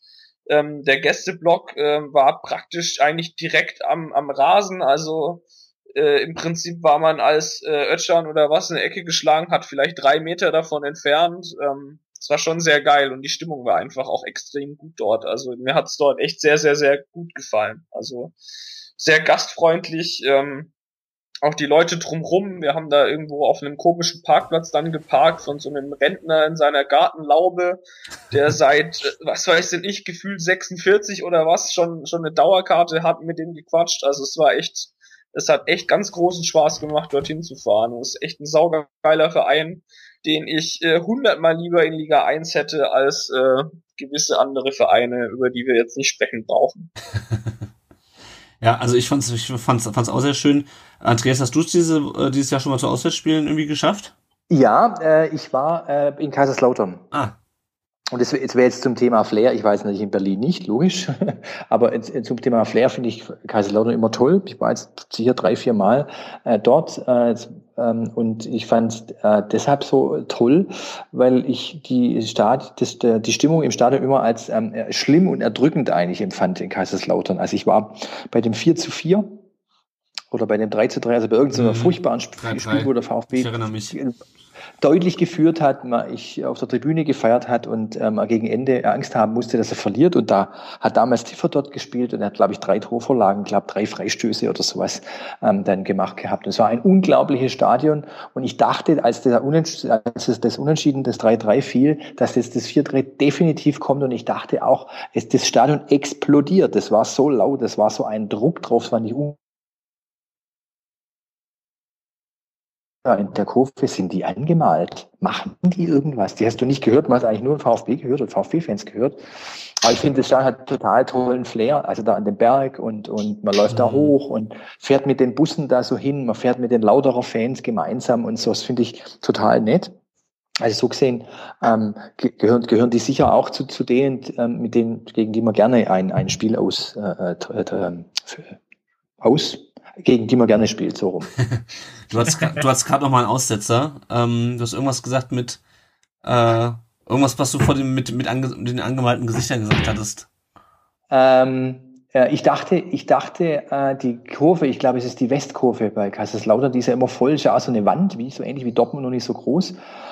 Und ich dachte am Anfang, das wären nur Zuschauer oder Pappen oder das wäre angemalt, weil so leise war, man eben nur die VfB-Fans ähm, hörte. Also eine komplett andere Stimmung äh, war als noch bei dem Spiel, das ich ähm, ein paar Jahre vorher gesehen habe. Aber insgesamt ist der, äh, Kaiserslautern ein tolles Stadion und ähm, ohne Berlin zu kennen, würde ich sagen, gehört es sicher auch zu den ähm, Stadien wie St. Pauli sicher auch. War ich jetzt, war ich schon im, im Stadion, aber nicht als der VfB gespielt hat, die, die so Flair haben und die, die, die Spaß machen können als, als Auswärtsfan. Ja. Da kommen wir ja sicherlich auch später noch, noch zu, generell zum Flair der zweiten Liga. Ähm, was mir ein bisschen negativ aufgefallen ist bei dem Spiel, ähm, in Aue war ich jetzt nicht, deswegen habe ich es nicht mitbekommen. ähm, war das dann irgendwie nach einem Foul oder so dann aus dem Block gesungen wurde Scheiß Berliner, Scheiß Berliner, wo ich mir denke, wir spielen irgendwie das erste Mal in unserem Leben gegen ähm, gegen Union. Ähm, Union ist jetzt mit Hertha auch nicht gerade befreundet, genauso wenig wie wie wir. Äh, und dann fällt mir dem Block nichts Besseres ein, als so ganz blöde Scheiß Berliner, Scheiß Berliner zu krölen. Ich weiß nicht, Tom, wie fandst du das? Fand ich auch nicht so geil. Also gerade weil der ähm, der Empfang dort einfach auch so cool war. Ich meine, ja, es ist irgendwo immer noch Fußball und so, also so, so eine gewisse ja, Rivalität oder was, wenn man das so will, gehört schon dazu, aber es gab meiner Meinung nach halt einfach null Anlass dafür. Also es war so, ich, keine Ahnung.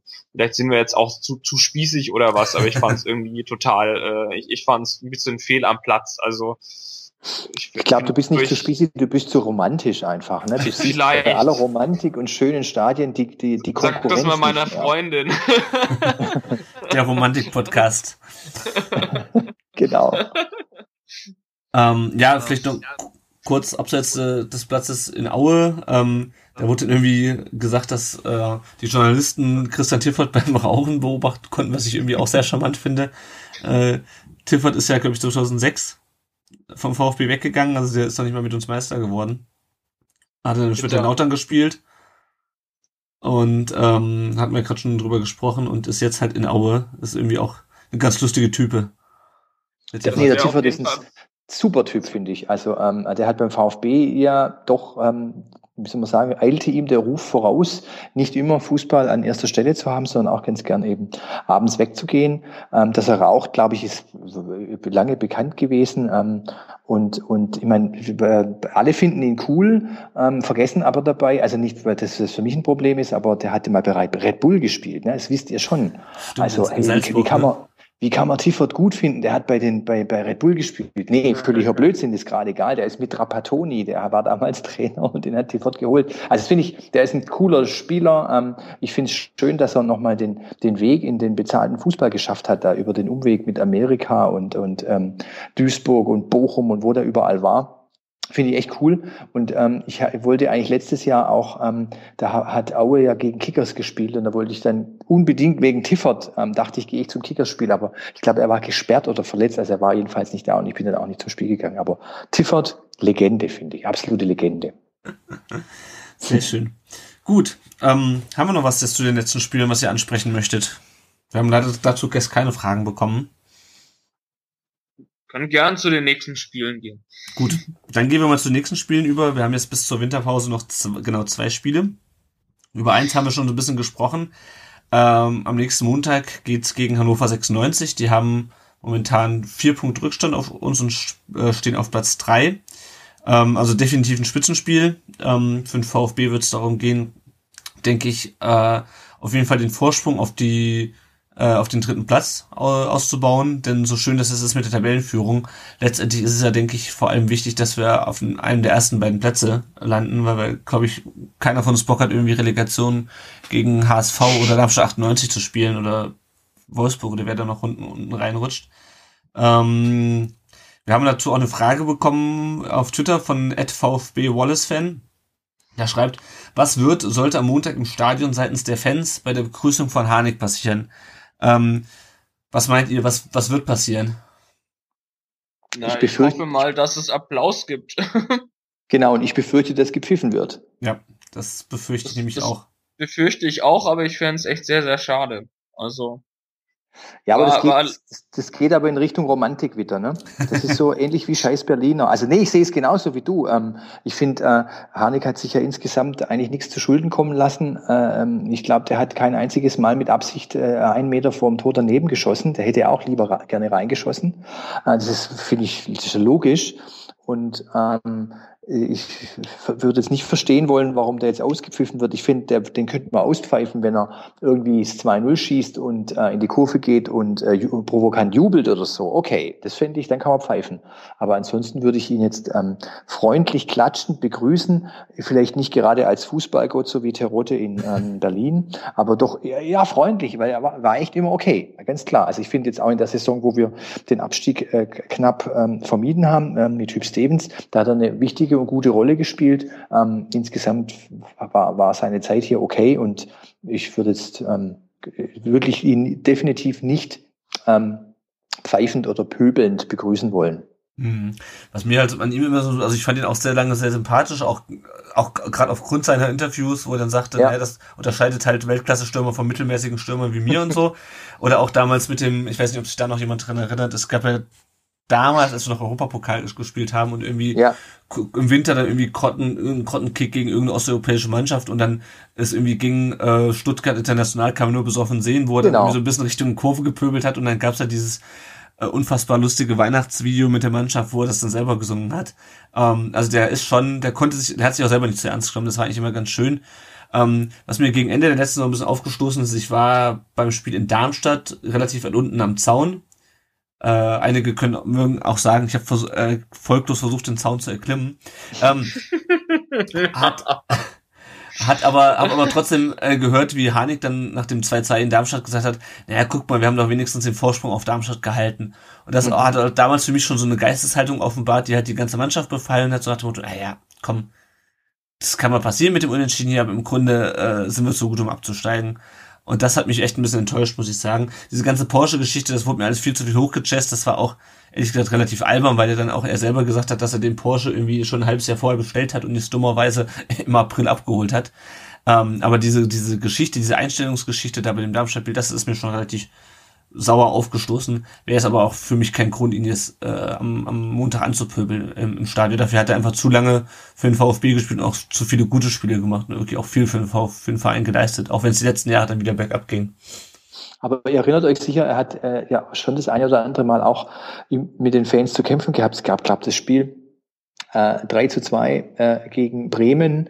Äh, äh Serie Die irgendwie Nachspielzeit 91. Minute diesen Vertikalpass auf ähm, ähm, Daniel Ginczek ja, gespielt. Das ist das, das zweite Mal. Beim dritten Mal ähm, also ihr erinnert euch an diesen schönen Pass und das Tor von Ginczek 3 zu 2. Stadion, Stadion explodiert, war extrem geil. Kurz davor hat äh, Harnik eine große Torchance vergeben und ist, glaube ich, vom Platz geflogen. Und ähm, das war, da haben die Leute ihn ausgepfiffen, ähm, die haben ihn danach auch immer wieder ausgepfiffen bei schlechten Szenen, wo er also halt keine gute Figur abgegeben hat. Also er war jetzt nicht unbedingt derjenige, den man ähm, mal verziehen hat, wenn er Scheiße gebaut hat. Ne? Also der hat schon immer ob, äh, eine kontroverse ähm, Rolle, glaube ich, gespielt gespielt in, in, den, in den Augen vieler Fans. Ja, und was, was halt ein bisschen problematisch auch ist, ist halt, dass er wirklich in den letzten Jahren wirklich schon zu, eigentlich zu den erfahrenen Spielern gehört hat, aber es halt auch unter anderem mit anderen Spielern, äh, anderen erfahrenen Spielern zusammen nicht geschafft hat, irgendwie ähm, das Ruder wirklich nachhaltig rumzureißen. Also gerade in der letzten Saison, ähm, da sind halt Gentner, Niedermeyer, Harnik, Schwab, die sind halt mit der Mannschaft untergegangen. Ähm, ja, aber ich, das ist auch, da haben wir schon in aller Ausführlichkeit, glaube ich, alle drüber diskutiert, ähm, wie das mit den Führungsspielern war. Ähm, ja. Wie gesagt, aus, auspfeifen würde ich ihn nicht. Ähm, Fußballgott muss man ihn, glaube ich, auch nicht nennen. Ich denke mal, höflicher Applaus, äh, wie du es gesagt hast, das äh, trifft ganz gut. Ja.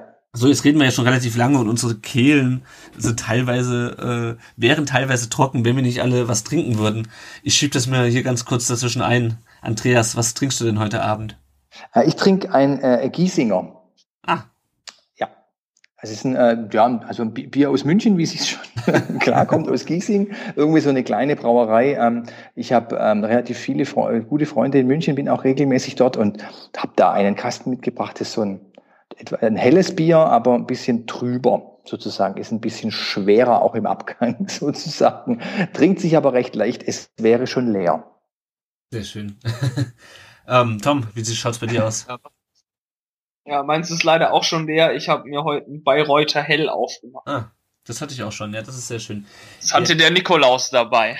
Ah, sehr schön. Ja, ich habe mir dieses Jahr einen, beim Rewe einen ähm, Bier-Adventskalender geholt. Der war aber auch bockschwer zum Heimtragen. Da waren die 24 Flaschen Bier drinne. Und aus den ganzen Bieren, die ich die ganzen letzten Tage nicht getrunken habe, weil ich irgendwie doch nicht jeden Abend äh, mir äh, ein Bier reinpfeife, ähm, ist dieses ein dieses Mal ein Zwönitzer Stout Craft Bier. Ist immerhin schon seit 1997, was ich für ein Craft Bier relativ äh, erstaunlich finde. Ja. Ähm, lustigerweise liegt Zwönitz, äh, könnt ihr euch vorstellen, wo das liegt? Im Osten. Deutschlands. In Genau, Deutschlands. genau. Hätte ich jetzt auch getippt, ja. Zwönitz im Erzgebirge, also passend zu unserem Ah. letzten Gegner. Ähm, es ist, man kann es durchaus ganz gut trinken. Also das sind jetzt nicht die, nicht unbedingt alles Premium-Biermarken, äh, die da drin sind. Das erste war irgendwie Körner, Körner, Körnerbier. Ähm, das war ein bisschen dünne. Ähm, aber das heute, das ist eigentlich ganz nett. Kann man gut trinken. Hast, hast du auch schon auf die Verfallsdaten geschaut? Weil wenn das keine beliebten Biere sind, vielleicht ist es so wie Zweitverwertung von Rewe.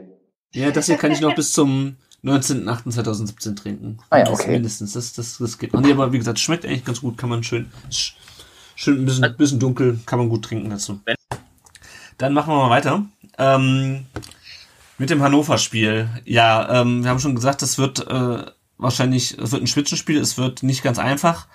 Ähm, was meint ihr denn, äh, abgesehen davon von der Stimmung jetzt und Harnik und so, was meint ihr denn, wie es läuft am Montag? Ich glaube, der VfB geht relativ früh in Führung. Ich kann mir vorstellen, es geht ein steiler Pass in die Spitze und irgendeiner, also Terodde schießt ein Tor. Du meinst einen Vertikalpass, oder? Das, ich wollte es nicht sagen, aber wenn du das so sagen willst, gerne.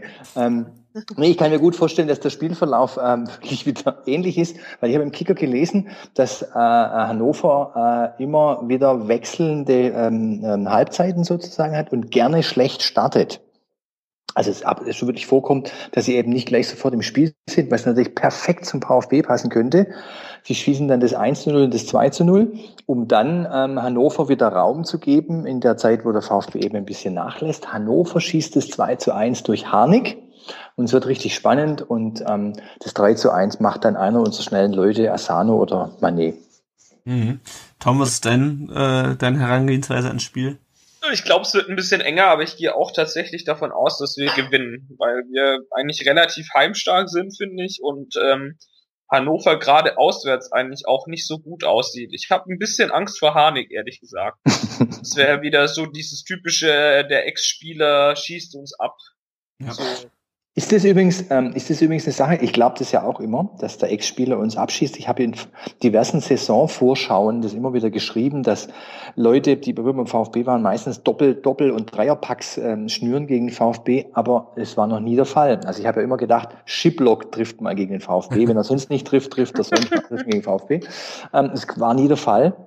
Oder auch äh, Traoré äh, trifft dann und so. Und ist das nicht irgendwie so eine auch eine so eine so eine komische Vorstellung, die gar nicht stimmt? Habt ihr wirklich jetzt viele Spieler in Erinnerung, die genau gegen den VfB getroffen haben, außer Gomez, der halt klar für Ja, Bayern klar. immer mindestens drei Tore geschossen hat gegen VfB, logisch. Aber sonst? Also ich kann mich erinnern, es gab mal eine Zeit, da hat zum Beispiel Tobias Rathgeb ähm, für Rostock gegen uns getroffen, nachdem er in der Winterpause nach Rostock gewechselt ist.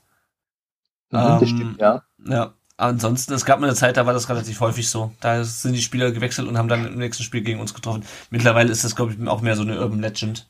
Ähm, Genau, weil selbst, selbst Ibisevic hat nicht getroffen, wo man eigentlich sicher sein konnte, wir zahlen sein Gehalt, dann lassen wir doch auch ein Tor rein, dass der trifft und zwar auch nicht der Fall, ja. oder? Ja.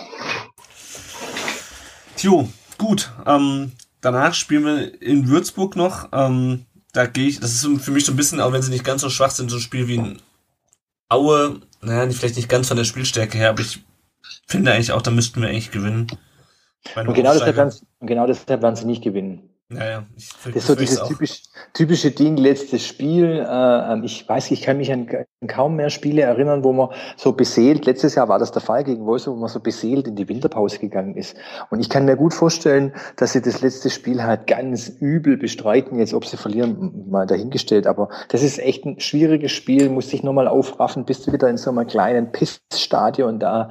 Ähm, das wird schwierig. Wahrscheinlich müssen sie sich im Bus umziehen und so. Also ich, ich kann mir vorstellen, dass das gesamte Ambiente nicht dazu beiträgt, dass sie mit ähm, voller Kraft dabei sind. Dann haben wir ja viele Menschen aus ähm, dem weiteren Ausland, die wollen alle heim. Ne? Längerweg will endlich heim nach, nach Australien und so. Sind wir im Kopf vielleicht schon woanders. Also jetzt fängt Boulevard wieder an, keine Frage. Meine Boulevard, mein Boulevard-Gehen kommt raus. Aber ich kann mir vorstellen, dass, äh, dass Würzburg keine gemähte Wiese ist und nicht so läuft wie Aue. Hm. Also ich glaube ja, dass wir auf jeden Fall sechs Punkte holen. Schon toll. Aber ja, es, es wird auf jeden Fall schwierig. Also es äh, braucht auf jeden Fall eine Steigerung, ähm, glaube ich. Also gerade gegen Hannover.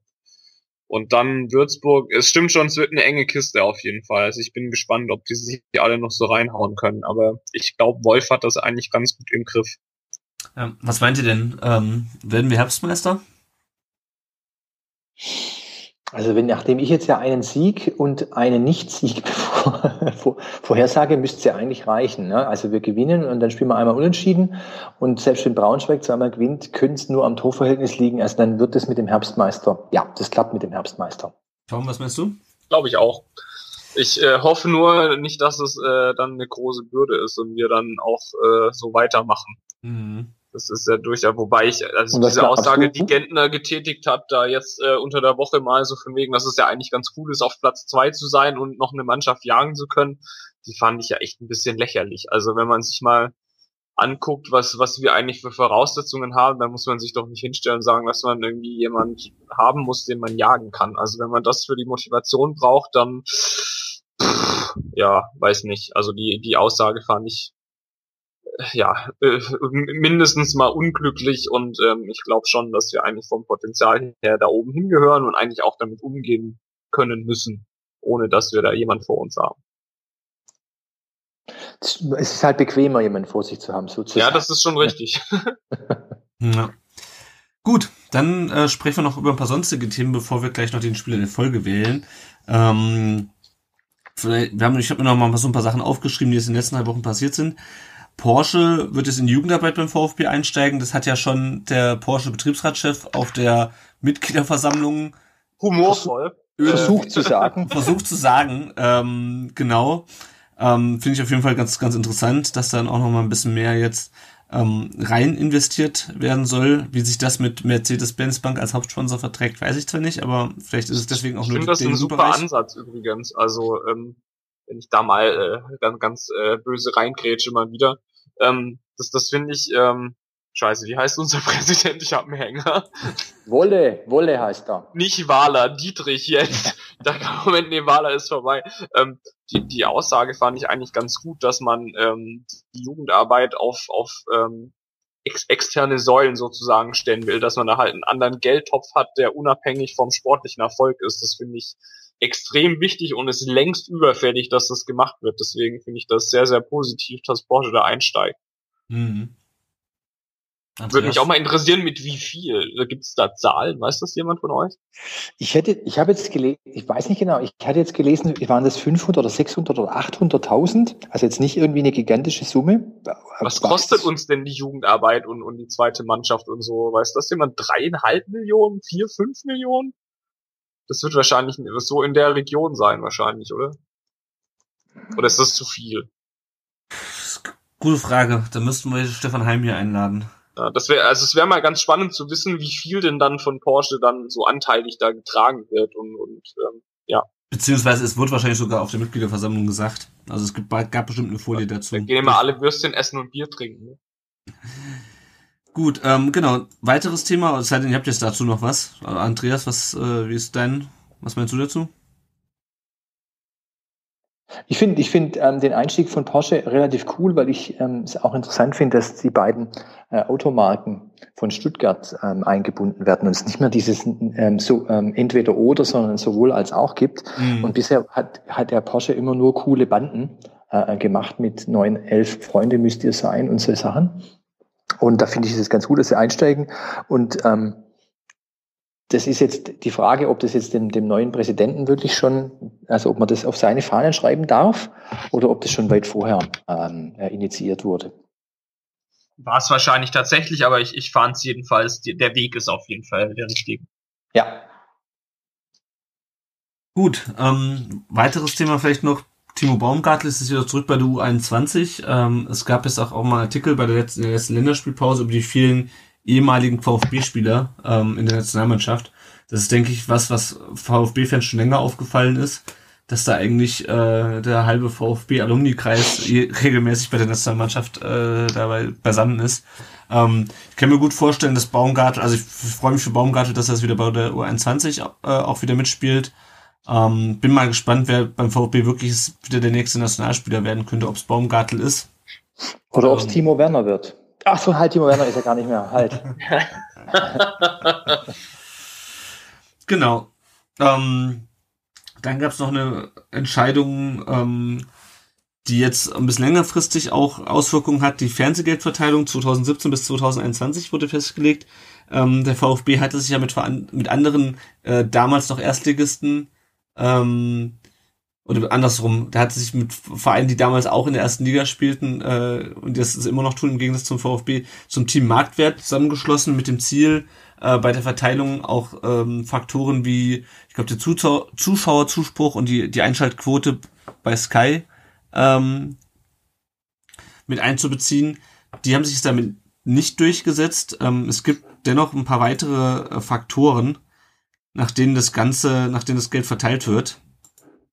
Ähm, ich glaube, sind, ich glaube, es ist äh, irgendwie 70, 30, also 70 Prozent werden so verteilt wie nach wie vor. Genau. Also über die Fünf-Jahres-Wertung oder was. Und ich glaube, die 30 Prozent, da gehen dann äh, relativ geringe Prozentwerte dann von sowas ein. Also es ist, äh, ich glaube, es ist ein Tropfen auf den heißen Stein und ähm, gerade als Zweitligist, ähm, ich glaube, da geht's dann ja, um, um niedrigen bis mittleren sechsstelligen Betrag, den wir da dann mehr kriegen. Also ich glaube, es ist relativ wenig, wenn ich das jetzt so beim gerade überfliegen richtig verstanden habe, aber da hat der VfB ja selbst auch noch nicht viel in, ähm, informiert.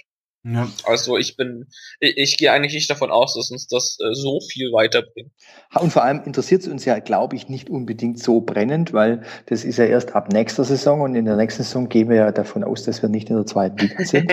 so gesehen ist ja alles okay. Also ähm, ich, ich habe jetzt auch ähm, den äh, Link, den ihr freundlicherweise mir zur Verfügung gestellt habt, auch angeschaut mit diesen vier Säulen. Mhm. Und, und ja, also ich denke, da hat sich, wie du sagst, da hat, da hat man leicht was verschoben, aber das sind kleinere Prozentbeträge. Ähm, und äh, das berücksichtigt dieses äh, Team, Team äh, Marktwert-Dings eigentlich äh, überhaupt nicht. Ja, also für die, die es noch nicht kennen, äh, stelle ich es nochmal kurz vor. Also es gibt diese vier Säulen. Einmal den Bestand. Da geht es um die Fünfjahreswertung. Also wie hat man in den letzten Jahren abgeschnitten? Ähm, da wird gesagt, wie bislang erhält in der Bundesliga der erste 5,8 Prozent der Erlöse, der letzte 2,9 Prozent, in der zweiten Liga erhält der erste 1,69 Prozent und der letzte 0,75 Prozent. Ähm, die zweite Säule ist die sportliche Nachhaltigkeit. Da wird eine 20-Jahres-Wertung irgendwie vorgenommen und geguckt, äh, wie haben die, hat man in den letzten 20 Jahren abgeschnitten. Da fällt unsere Meisterschaft gerade noch so rein zum Glück. Ähm, Säule 3 ist der Nachwuchs, äh, was ich ganz interessant finde und was vielleicht, wo es vielleicht auch deswegen nicht ganz schlecht ist, dass wir wieder mehr da rein investieren. Ähm, die Verteilung erfolgt proportional zu den Einsatzminuten in Deutschland verbandsausgebildeter U23 Spieler in der aktuellen Saison. Äh, da geht es also darum, wie viele ausgebildete ähm, Spieler dann eingesetzt wurden. Ähm, ist vielleicht auch nochmal ganz interessant. Das letzte ist der Wettbewerb. Da geht es dann um, ähm, wenn wir kurz angucken, das ist auch nochmal eine Tabelle. Ähm, das geht um die, die Tabellenplätze nochmal. Das ist aber auch ein bisschen kompliziert. Also das sind die, das sind die vier Säulen. Ähm, ja, ich denke mal, wenn wir wieder aufsteigen, haben wir davon schon ein bisschen mehr, als wenn wir in der zweiten Liga bleiben. Ähm, ja, muss man gucken, wie viel es am Ende ausmacht und ob, ähm, ich meine, die Lücke zu Vereinen wie Wolfsburg und Leipzig ähm, und Hoffenheim wird es mit Sicherheit nicht schließen für uns. Jo, ähm, eine weitere Frage von Twitter hat uns noch erreicht, vom Edge der Fantastico. Äh, auf welcher Position sollte sich der VfB im Winter verstärken? Ich finde auf der 6. Da haben wir im Grunde schon drüber geredet. Ähm, oder fällt euch denn noch was ein? Über die, genau über die sechs hatten wir ja schon gesprochen. Auf der sechs sehe ich ehrlich gesagt gar nicht so, weil wir, wen haben wir denn auf der sechs? Da ist Zimmermann, da ist Hosogai, ähm, Pavard kann theoretisch sechs spielen, das hatte Wolf, glaube ich, auch mal erwähnt. Kaminski könnte da spielen. Ich glaube tatsächlich, dass auf der sechs eher nichts getan wird.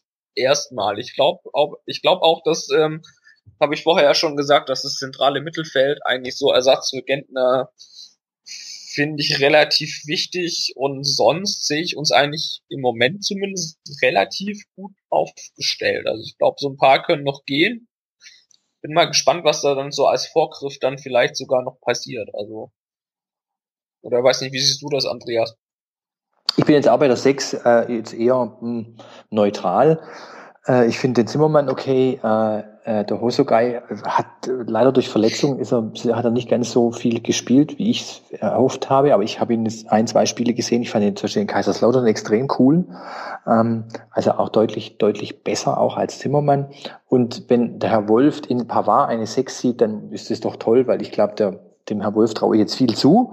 Von daher würde ich sagen, auf der 6 haben wir weniger ein Problem. Du hattest ich vorher halt gesagt, naja, das Problem mit dem Herrn Gentner, also nicht, dass der Gentner an sich ein Problem wäre, oder vielleicht auch, aber ich glaube, da müsste man dann einen Gentner-Podcast machen. Aber ähm, er ist der Einzige, der auf der Position spielt, also der ist der, der, der, der einzige Achter sozusagen in der, in der, ähm, in, im Kader, der auch so ein bisschen Dinge verbindet wie, wie Torgefährlichkeit auch. Und ich meine, wenn jetzt Gentner ausfallen würde, da würden all die Leute ähm, müssten sich umschauen, dass es wahrscheinlich schon ein Problem ist, wenn der nicht da ist. Von daher, ich glaube, du hattest es gesagt, äh, muss man da sicher langfristig mal schauen, dass man jemanden findet. Ich glaube sogar eher mittelfristig. Also ich glaube ja, also, auch schon für, ja, für nächste ja. Saison und so, ne? Ja. Also ähm, da brennt's langsam, wenn man da nichts tut. Ja. Gut. Ähm, also mir fällt das ehrlich gesagt auch keine Position ein, wo man jetzt noch unbedingt dringend verstecken musste. Abwehr haben wir eigentlich, also keine Ahnung.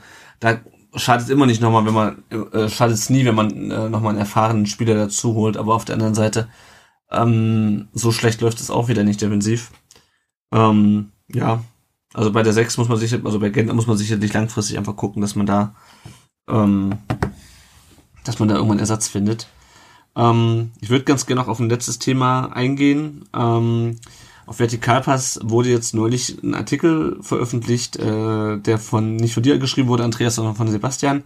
Another Day in Zweitliga Paradise, wo es im Grunde darum geht, ähm, dass sicherlich auch mit einem humoristischen Unterton, dass doch eigentlich in der zweiten Liga ganz schnucklig ist ähm, und wir doch eigentlich gar nicht aufsteigen bräuchten. Das spielt auch so ein bisschen das rein, worüber wir schon gesprochen haben, die interessanten Stadien. Ähm, wie seht ihr das? Äh, wollt ihr überhaupt aufsteigen? Sollen wir es nicht mehr lassen? Nein, also es, es gibt ja schon viele Leute, die sagen, was wollen wir denn mit in der ersten Liga mit Red Bull und, und äh, Volkswagen und, und Hoffenheim? Ähm, ist da viel geiler in der zweiten Liga gegen Union und Nürnberg und, und Lautern zu spielen. Ähm, wie steht denn ihr zu solchen, zu solchen Aussagen? Ich finde mal den Romantiker Tom. Äh, ähm, Tom, jetzt musst du dich entscheiden. Also, ja, der, der Artikel ist natürlich auch mit einer gewissen Ironie geschrieben, zumindest glaube ich, die da rauslesen zu können. Und äh, der Romantiker in mir sieht das natürlich genauso. Zweite Liga ist sehr cool, also mir gefällt's recht gut, ähm, weil es halt aber auch temporär ist, glaube ich. Also in, wenn, wenn wir jetzt nochmal drei Jahre in der zweiten Liga spielen, dann habe ich äh, in drei Jahren sicherlich keinen keinen so großen Bock mehr weil es halt dann doch nichts mehr Neues ist, weil dann, dann fährt man halt doch das dritte Mal nach Sandhausen oder sowas. Deswegen wäre ich eigentlich mit, mit solchen Träumereien relativ vorsichtig und hoffe eigentlich nicht, dass sie, dass sie eintreten. Ich glaube schon, dass wir eigentlich zu groß sind äh, für die zweite Liga und ich glaube, dass wenn wir tatsächlich nicht aufsteigen sollten, ähm, es einfach extrem eng für uns wird finanziell. Also da, ich will mir gar nicht vorstellen, was es da dann für für Umbrüche geben muss eigentlich, ähm, was da passieren muss bei uns. Ich glaube, das will sich auch bei uns auch der Ges Geschäftsstelle niemand vorstellen. Also wenn man da an die ganzen äh, ja, äh, Mitarbeiter oder was denkt, das ist, glaube ich, schon hart. Deswegen, ja, es ist viel, viel romantischer, gerade auch, um nochmal auf Union zu kommen. Da hast du dann halt nicht äh, XY präsentiert die Eckballstatistik oder so ein Scheiß, wie das bei uns ja teilweise leider auch ist. Also mir ich finde das ganz gut, wenn das ein bisschen ehrlicher ist und weniger Kommerz. Aber letztendlich werden wir aufsteigen müssen, sonst äh, wird es um unseren Verein, glaube ich, relativ düster. Mhm. Andreas, was meinst du zum äh, Artikel deines äh, Vertikalpass-Kollegen? Genau, wir hatten, wir hatten über den im Vorfeld gesprochen ähm, und hatten so aus Spaß wirklich gesagt, sag mal, warum müssen wir eigentlich aufsteigen? Ist doch eigentlich schnucklig und cool hier. Ähm, und natürlich hat er diesen, diesen Unterton, den, den, den wir versuchen oft reinzubringen, also etwas zu sagen und es gar nicht so zu meinen. Interessant ist immer, dass dieser Unterton bei den meisten gar nicht erkannt wird. Ähm, interessant ist jetzt viel, vielfach, dass jetzt dieser Text sehr viel Zuspruch bekommen hat. Also das wirklich, also ich dachte eher, du rückst einen Shitstorm irgendwie ab. Wie kann man sowas behaupten und völlig daneben und so. Und nee, ist echt schnucklig und ist cool. und natürlich ist es schnucklig und cool, aber genau ein Jahr genau dann ist es erledigt. Das ist, also wie du sagst, das zweite Mal irgendwo hinfahren, das dritte Mal irgendwo hinfahren, dann ist es eben nicht mehr cool. Ähm, jetzt die ganze, die ganzen, die ganzen Dinge, die jetzt rund ums Finanzielle sich auch äh, drehen, sind ja in diesem, in diesem Text überhaupt nicht berücksichtigt. So gesehen ist es natürlich ähm, ein, ein, ein äh, schöner, schöner, netter Text mit einer schönen äh, romantischen Vision. Lass uns doch lieber klein bleiben, aber dafür cool. Aber das ähm, funktioniert nicht. Ja, also ich sehe es ganz ähnlich. Ich habe das schon ein paar Mal gesagt. Ich finde es auch cool, nach Berlin zu fahren. Ähm, aber auf Dauer ähm, wird das den Verein einfach so sehr schrumpfen lassen, dass dann wieder schwer wird hochzukommen. Ich werde, ich weiß auch nicht, ob ich, wenn ich, wenn wir es aufsteigen sollten, ob ich dann nach Leipzig beispielsweise fahren werde. Ähm, ich muss auch nicht unbedingt nochmal nach Wolfsburg. Da hat mir das letzte Spiel äh, der letzten Saison schon voll, vollends gereicht. Ähm, aber trotzdem, also ich meine, ich habe das die Tage, wann war denn vor zwei Wochen, äh, Bremen gegen Hannover, äh, Bremen gegen äh, Hamburg in der Zusammenfassung gesehen. Und das versetzt einem schon so einen kleinen Stich. Ähm, weil man einfach, ja, das, das war einfach so, das waren einfach so immer die Mannschaften, gegen die man eigentlich immer gespielt hat. Das sind, glaube ich, auch die beiden Mannschaften, gegen die der VfB die meisten Spiele gemacht hat. Äh, weil sie einfach am längsten auch in der Bundesliga gespielt haben mit dem VfB zusammen. Ähm, und dann irgendwie das so entfernt zu betrachten, ähm, weil es einen ja auch tabellarisch überhaupt nicht angeht. Normalerweise wäre das ja so ein Spiel, was für uns wahrscheinlich eine relativ große äh, Relevanz hätte. Ähm, das tut schon ein bisschen weh. Und äh, so gern ich in Berlin war, ähm, deswegen habe ich denen noch hinterher äh, geschrieben, sie mögen doch bitte mit uns aufsteigen, damit ich nochmal dahin fahren kann. Ähm, es ist ganz nett für ein Jahr, aber ähm, ja, also wie gesagt, ich fand, ich kann da das, ich kann das nicht nachvollziehen, dass so viele sagen, ach, was wollen wir denn mit der ganzen Kommerzliga da oben? Es ist halt doch noch die erste Liga und es ist halt doch noch die einzige Möglichkeit, irgendwie auch vielleicht mal wieder zu einem internationalen Auswärtsspiel zu fahren, auch wenn es schon sehr weit gegriffen ist, aber. Aber wo, wo, womöglich ist das eingetroffen oder müssten wir gemeinsam beleuchten? Es haben ja viele Leute gesagt, dass es gut ist, abzusteigen, weil es so eine reinigende Wirkung hat und dann, dass dann endlich mal bestimmte Dinge aufhören und mal aufgeräumt wird und so weiter. Und ich glaube, ihr habt, wie ich das sicher auch gesagt, nein, nicht absteigen. Das ist ein zu großer Einschnitt, vor allem auch finanziell. Bis wir uns davon erholt haben, müssen wir aufsteigen und wieder zwei Jahre in der Bundesliga spielen, um dann wieder einigermaßen nach vorne zu kommen. Und jetzt scheint es aber so zu sein, als ob wirklich etwas Reinigendes passiert ist. Vielleicht ist es auch nur emotional. Ich kann es ja nicht beurteilen, inwieweit es dann in den Strukturen auch wirklich passiert ist. Aber ähm, wenn, wenn man bedenkt, wie viele Zuschauer zu Spielen kommen, die, wenn sie in der Bundesliga stattgefunden hätten, bei weitem nicht so viel gewesen wären. Also stellt euch vor, Heidenheim hätte ähm, in der äh, ersten äh, DFB-Pokalrunde gegen VfB gespielt, bei bestem Wetter, wie jetzt auch. Da wären keine 55.000 Zuschauer gekommen. Das ja. ist schon cool, cool, weil sich so eine gewisse, ja, ich weiß nicht, man hat Ballast abgeworfen, würde ich jetzt mal sagen. Man hat diese ganze Kacke ähm, gegen den Abstieg spielen zu müssen, immer Angst haben zu müssen, dass du äh, peinlich verlierst, hoch verlierst oder, oder ähm, ähm, gerechtfertigt verlierst, anzugucken, ist jetzt vorbei. Und ich glaube, das war mal ganz gut. Nicht, ich will jetzt trotzdem nicht in der zweiten Liga sein, aber dass der Schnitt mal da war, der kann unter Umständen dem Verein gut getan haben und dem Umfeld auch. Weil was schon auch gut ist, ich glaube, es hat einer von euch beiden gesagt, dass man ein bisschen demütiger wird. Meine, wir haben vorher gesprochen, wir müssen die alle aus dem Stadion rausschießen und so. Aber mhm. hey, wir müssen demütiger sein. Jetzt bin ich ein bisschen Bruno Labbadia. Wir wissen, wir müssen wissen, wo wir herkommen und so. Ähm, und ähm, das, das, ist, das tut vielleicht auch mal ganz gut. Ja. Das äh, sehe ich ganz ähnlich. Ja. Ähm, Habt ihr noch sonst noch Themen? Irgendjemand, irgendjemand macht was im Hintergrund. Äh, ich war gerade kurz unterwegs, ja.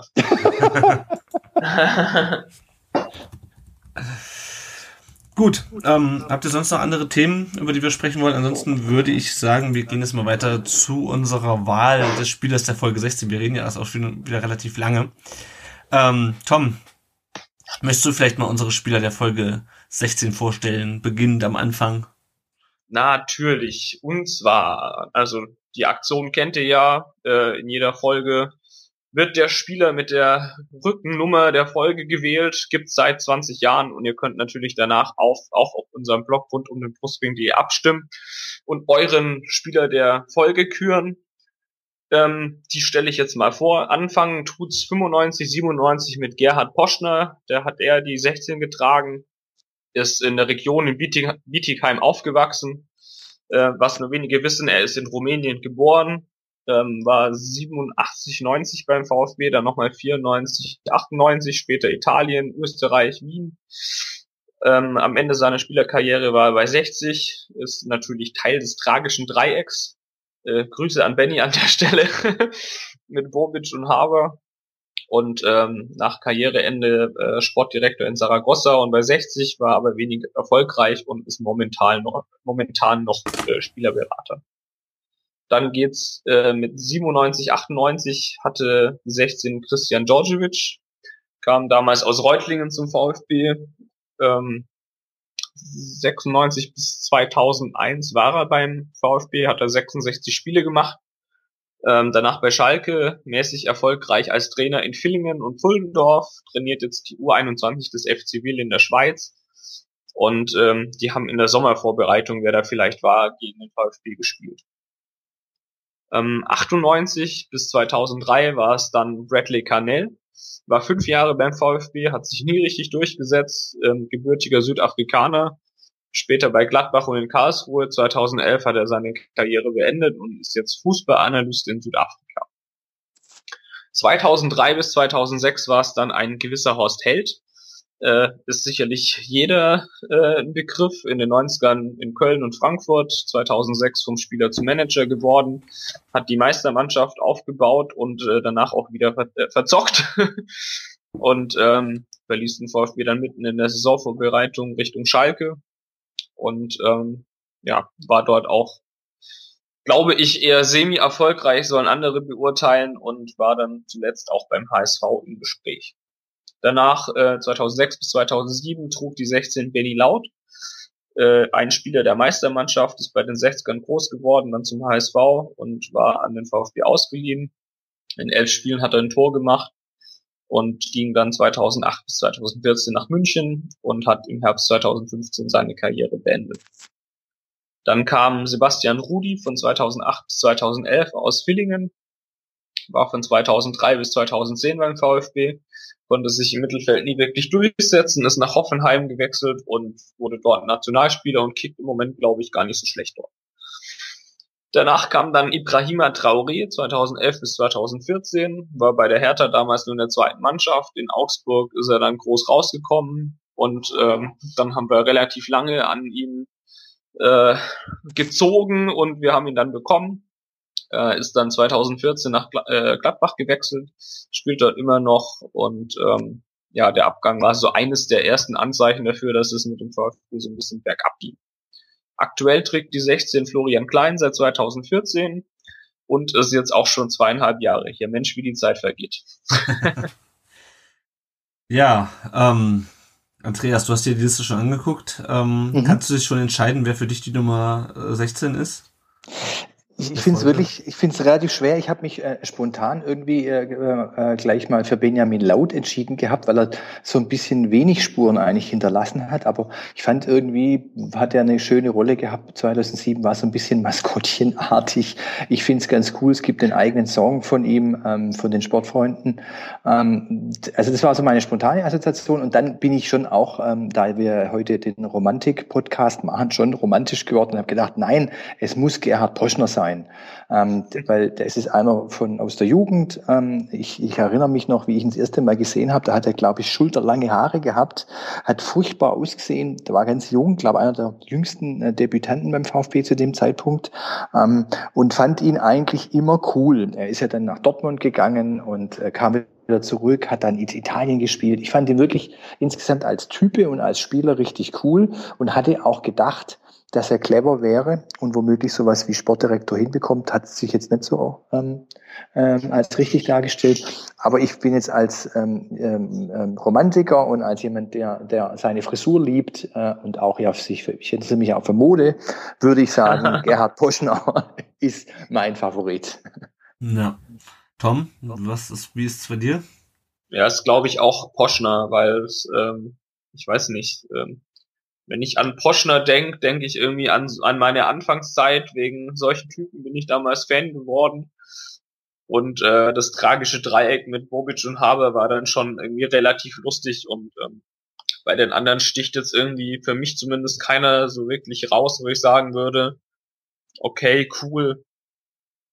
Vielleicht noch ein bisschen Traoré, der war dann halt ein bisschen oder oder relativ kurz da, äh, war halt in einer schwierigen Zeit bei uns irgendwie, wo es dann doch äh, ziemlich bergab ging mit uns. Den fand ich eigentlich auch ganz cool, aber so aus Nostalgiegründen und äh, da ich ja der romantische Part von rund um den Brustring bin, bin ich hier auch für Poschner. Ja, also ich muss diesmal ein bisschen abweichen von euch. Ähm, Poschner hat zwar auch den, den Oldschool und den Retro-Faktor, ähm, der ist mir aber, ähm, es mag vielleicht auch mit dem Alter zu tun haben, ich bin ja auch so circa 20 Jahre jetzt VfB-Fan, der ist mir nie so nachhaltig in Erinnerung geblieben. Äh, mag aber auch einfach da, da, damit zu tun haben, dass ich ihn einfach nicht so wahrgenommen habe.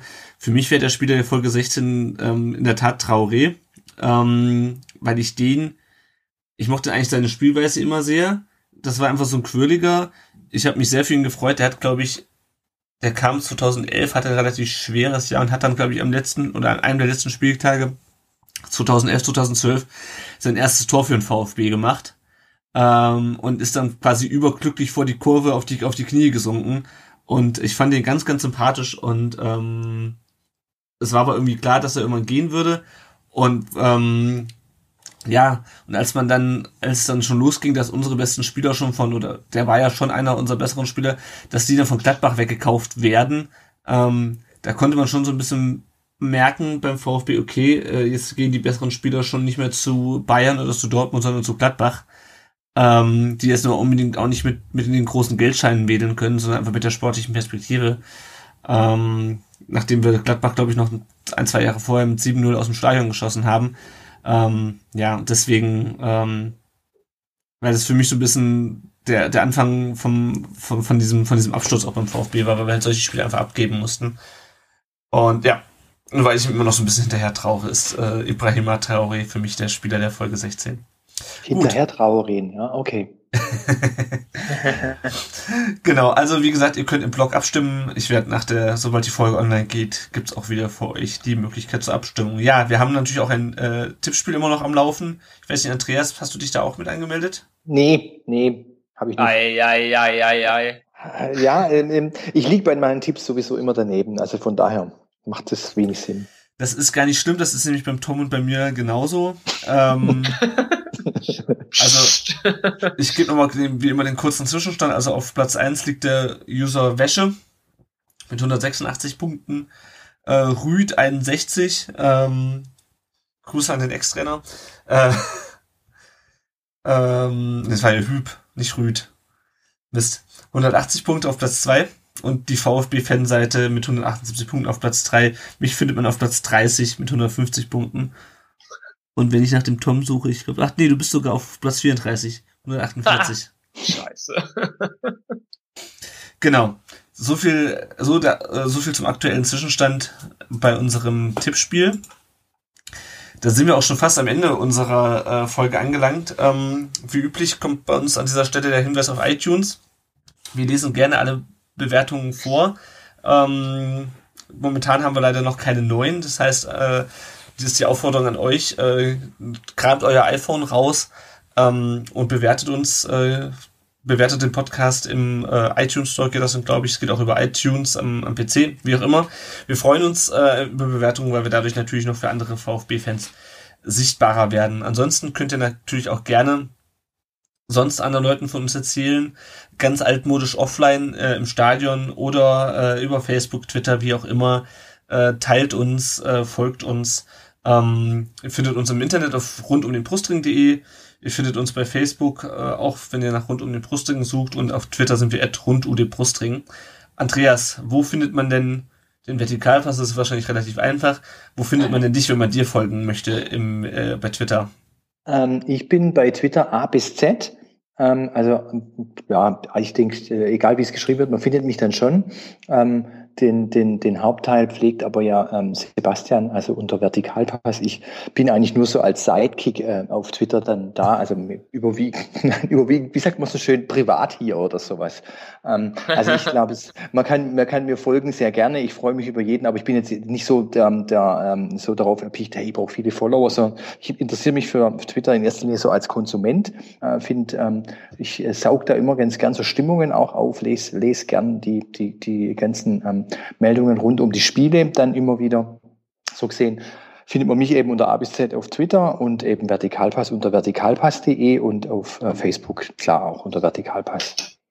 Sehr Aber was man auf jeden Fall, was man auf jeden Fall machen muss, man muss auf jeden Fall euch auch auf ähm, ähm, Facebook äh, folgen, weil ihr nicht nicht nur immer ähm, das, das eine oder andere rund um ähm, eure eigenen Sachen postet, sondern eben auch Dinge rund um den VfB. Also nicht nur praktisch Self-Marketing macht, sondern eben so ein bisschen eine Fanseite seid. Von daher ist es immer interessant, eben auch euch auf Facebook zu folgen. Vielen Dank für die Blumen. Gerne. Ja, dann vielleicht noch ein kleiner Hinweis. Ähm, Tom, du hast vorhin schon kurz angesprochen. Äh, dich kann man äh, diese Woche in der Hannoverschen Allgemeinen Zeitung lesen. Magst du da vielleicht genau. noch mal kurz ein, zwei Sätze zu sagen? Äh, äh, ja, also die ähm, der The Walking Red äh, heißt der Blog, ist ein Hannover Blog, ähm, arbeitet mit der HAZ, also der Hannoverschen Allgemeinen Zeitung zusammen und ähm, die haben, glaube ich, diese Saison jetzt angefangen, ähm, Gegnerinterviews zu machen, die auch in der Print erscheinen. Das ist eigentlich eine ganz coole Geschichte, auch mit Tipps, äh, was man in Stuttgart dann so tun kann für die Auswärtsfans. Und ähm, der wird Samstag dann äh, in die Ausgabe schaffen. Das Ganze gibt's auch online und ich denke, wir werden das dann auch ähm, ja, das Interview dann äh, bei uns auch posten, nehme ich an. Ja, auf jeden Fall. Vielleicht kennen wir, es gibt ja, soll ja durchaus auch VfB-Fans in Hannover geben. Vielleicht schaffen wir es ja, eine Printausgabe der, der HAZ irgendwie zu ergattern, dann kannst du dir die zu Hause ich, ich könnte mir auch eine schicken lassen. Also es wurde mir tatsächlich angeboten. Also Ach, das ist doch ich krieg auf jeden Fall die PDF und ähm, ja. Sehr schön. Ja, dann habe ich am Montag noch ähm, mit dem äh, Daniel gesprochen. Der Daniel ist äh, Teil des Podcasts ähm, Das magische Zweieck. Äh, das ist ein Podcast, der von einem VfB-Fan, dem Daniel eben, und einem äh, Hannover 96-Fan gemeinsam betrieben wird, was natürlich für das kommende Spiel eine besondere Würze äh, birgt. Ähm, da habe ich äh, 10, 15 Minuten auch über den VfB, über die aktuelle Situation geredet. Ähm, hört euch den Podcast auf jeden Fall mal an, die kann man sich auch sonst sehr gut anhören. Und die Folge, die müsste es auch äh, morgen oder übermorgen spätestens online gehen. Und da könnt ihr mich ein bisschen reden hören zum VfB. Gut, dann, ähm, Andreas, vielen Dank, dass du dir die Zeit genommen hast heute. Es war sehr interessant. Immer wenn wir, äh, oder das muss ich aufpassen, wie ich das formuliere. Man merkt immer, wenn wir, wenn wir sehr interessante Gesprächspartner haben äh, und äh, auch in, sehr interessante Themen, dann überschreitet es durchaus mal die Zwei-Stunden-Marke der Podcast. Was natürlich nicht heißt, dass kürzere Podcasts nicht interessant waren, aber Vielen Dank. Es, es hängt, glaube ich, eher damit zusammen, was wir für Laberbacken einladen. Genau, ich wollte gerade sagen, es hat mir auch Spaß gemacht, hier äh, ein bisschen die Zeit zu überziehen, sozusagen. Nee, war, war, war nett, war witzig. Vielen Dank, dass ihr mich äh, eingeladen habt. Dankeschön. Ja, ja aber ich glaube, beim Philipp Meisel haben wir auch relativ lang geredet. Gut, dann, ähm, ja, an alle Hörer, vielen Dank, dass ihr uns auch dieses Mal wieder zugehört habt. Ähm, Tom? Äh, ja, Dankeschön an alle. War wieder schön mit dir, genau. Und dann sage ich mal an dieser Stelle Tschüss und bis zum nächsten Mal. Die nächste Folge wird wahrscheinlich ähm, noch in diesem Jahr irgendwie zwischen Würzburg und, Silvester äh, rauskommen. Mal gucken. Genau. Gut, alles klar. Dann macht's. Schönen Abend. Jo, tschüss. Ciao.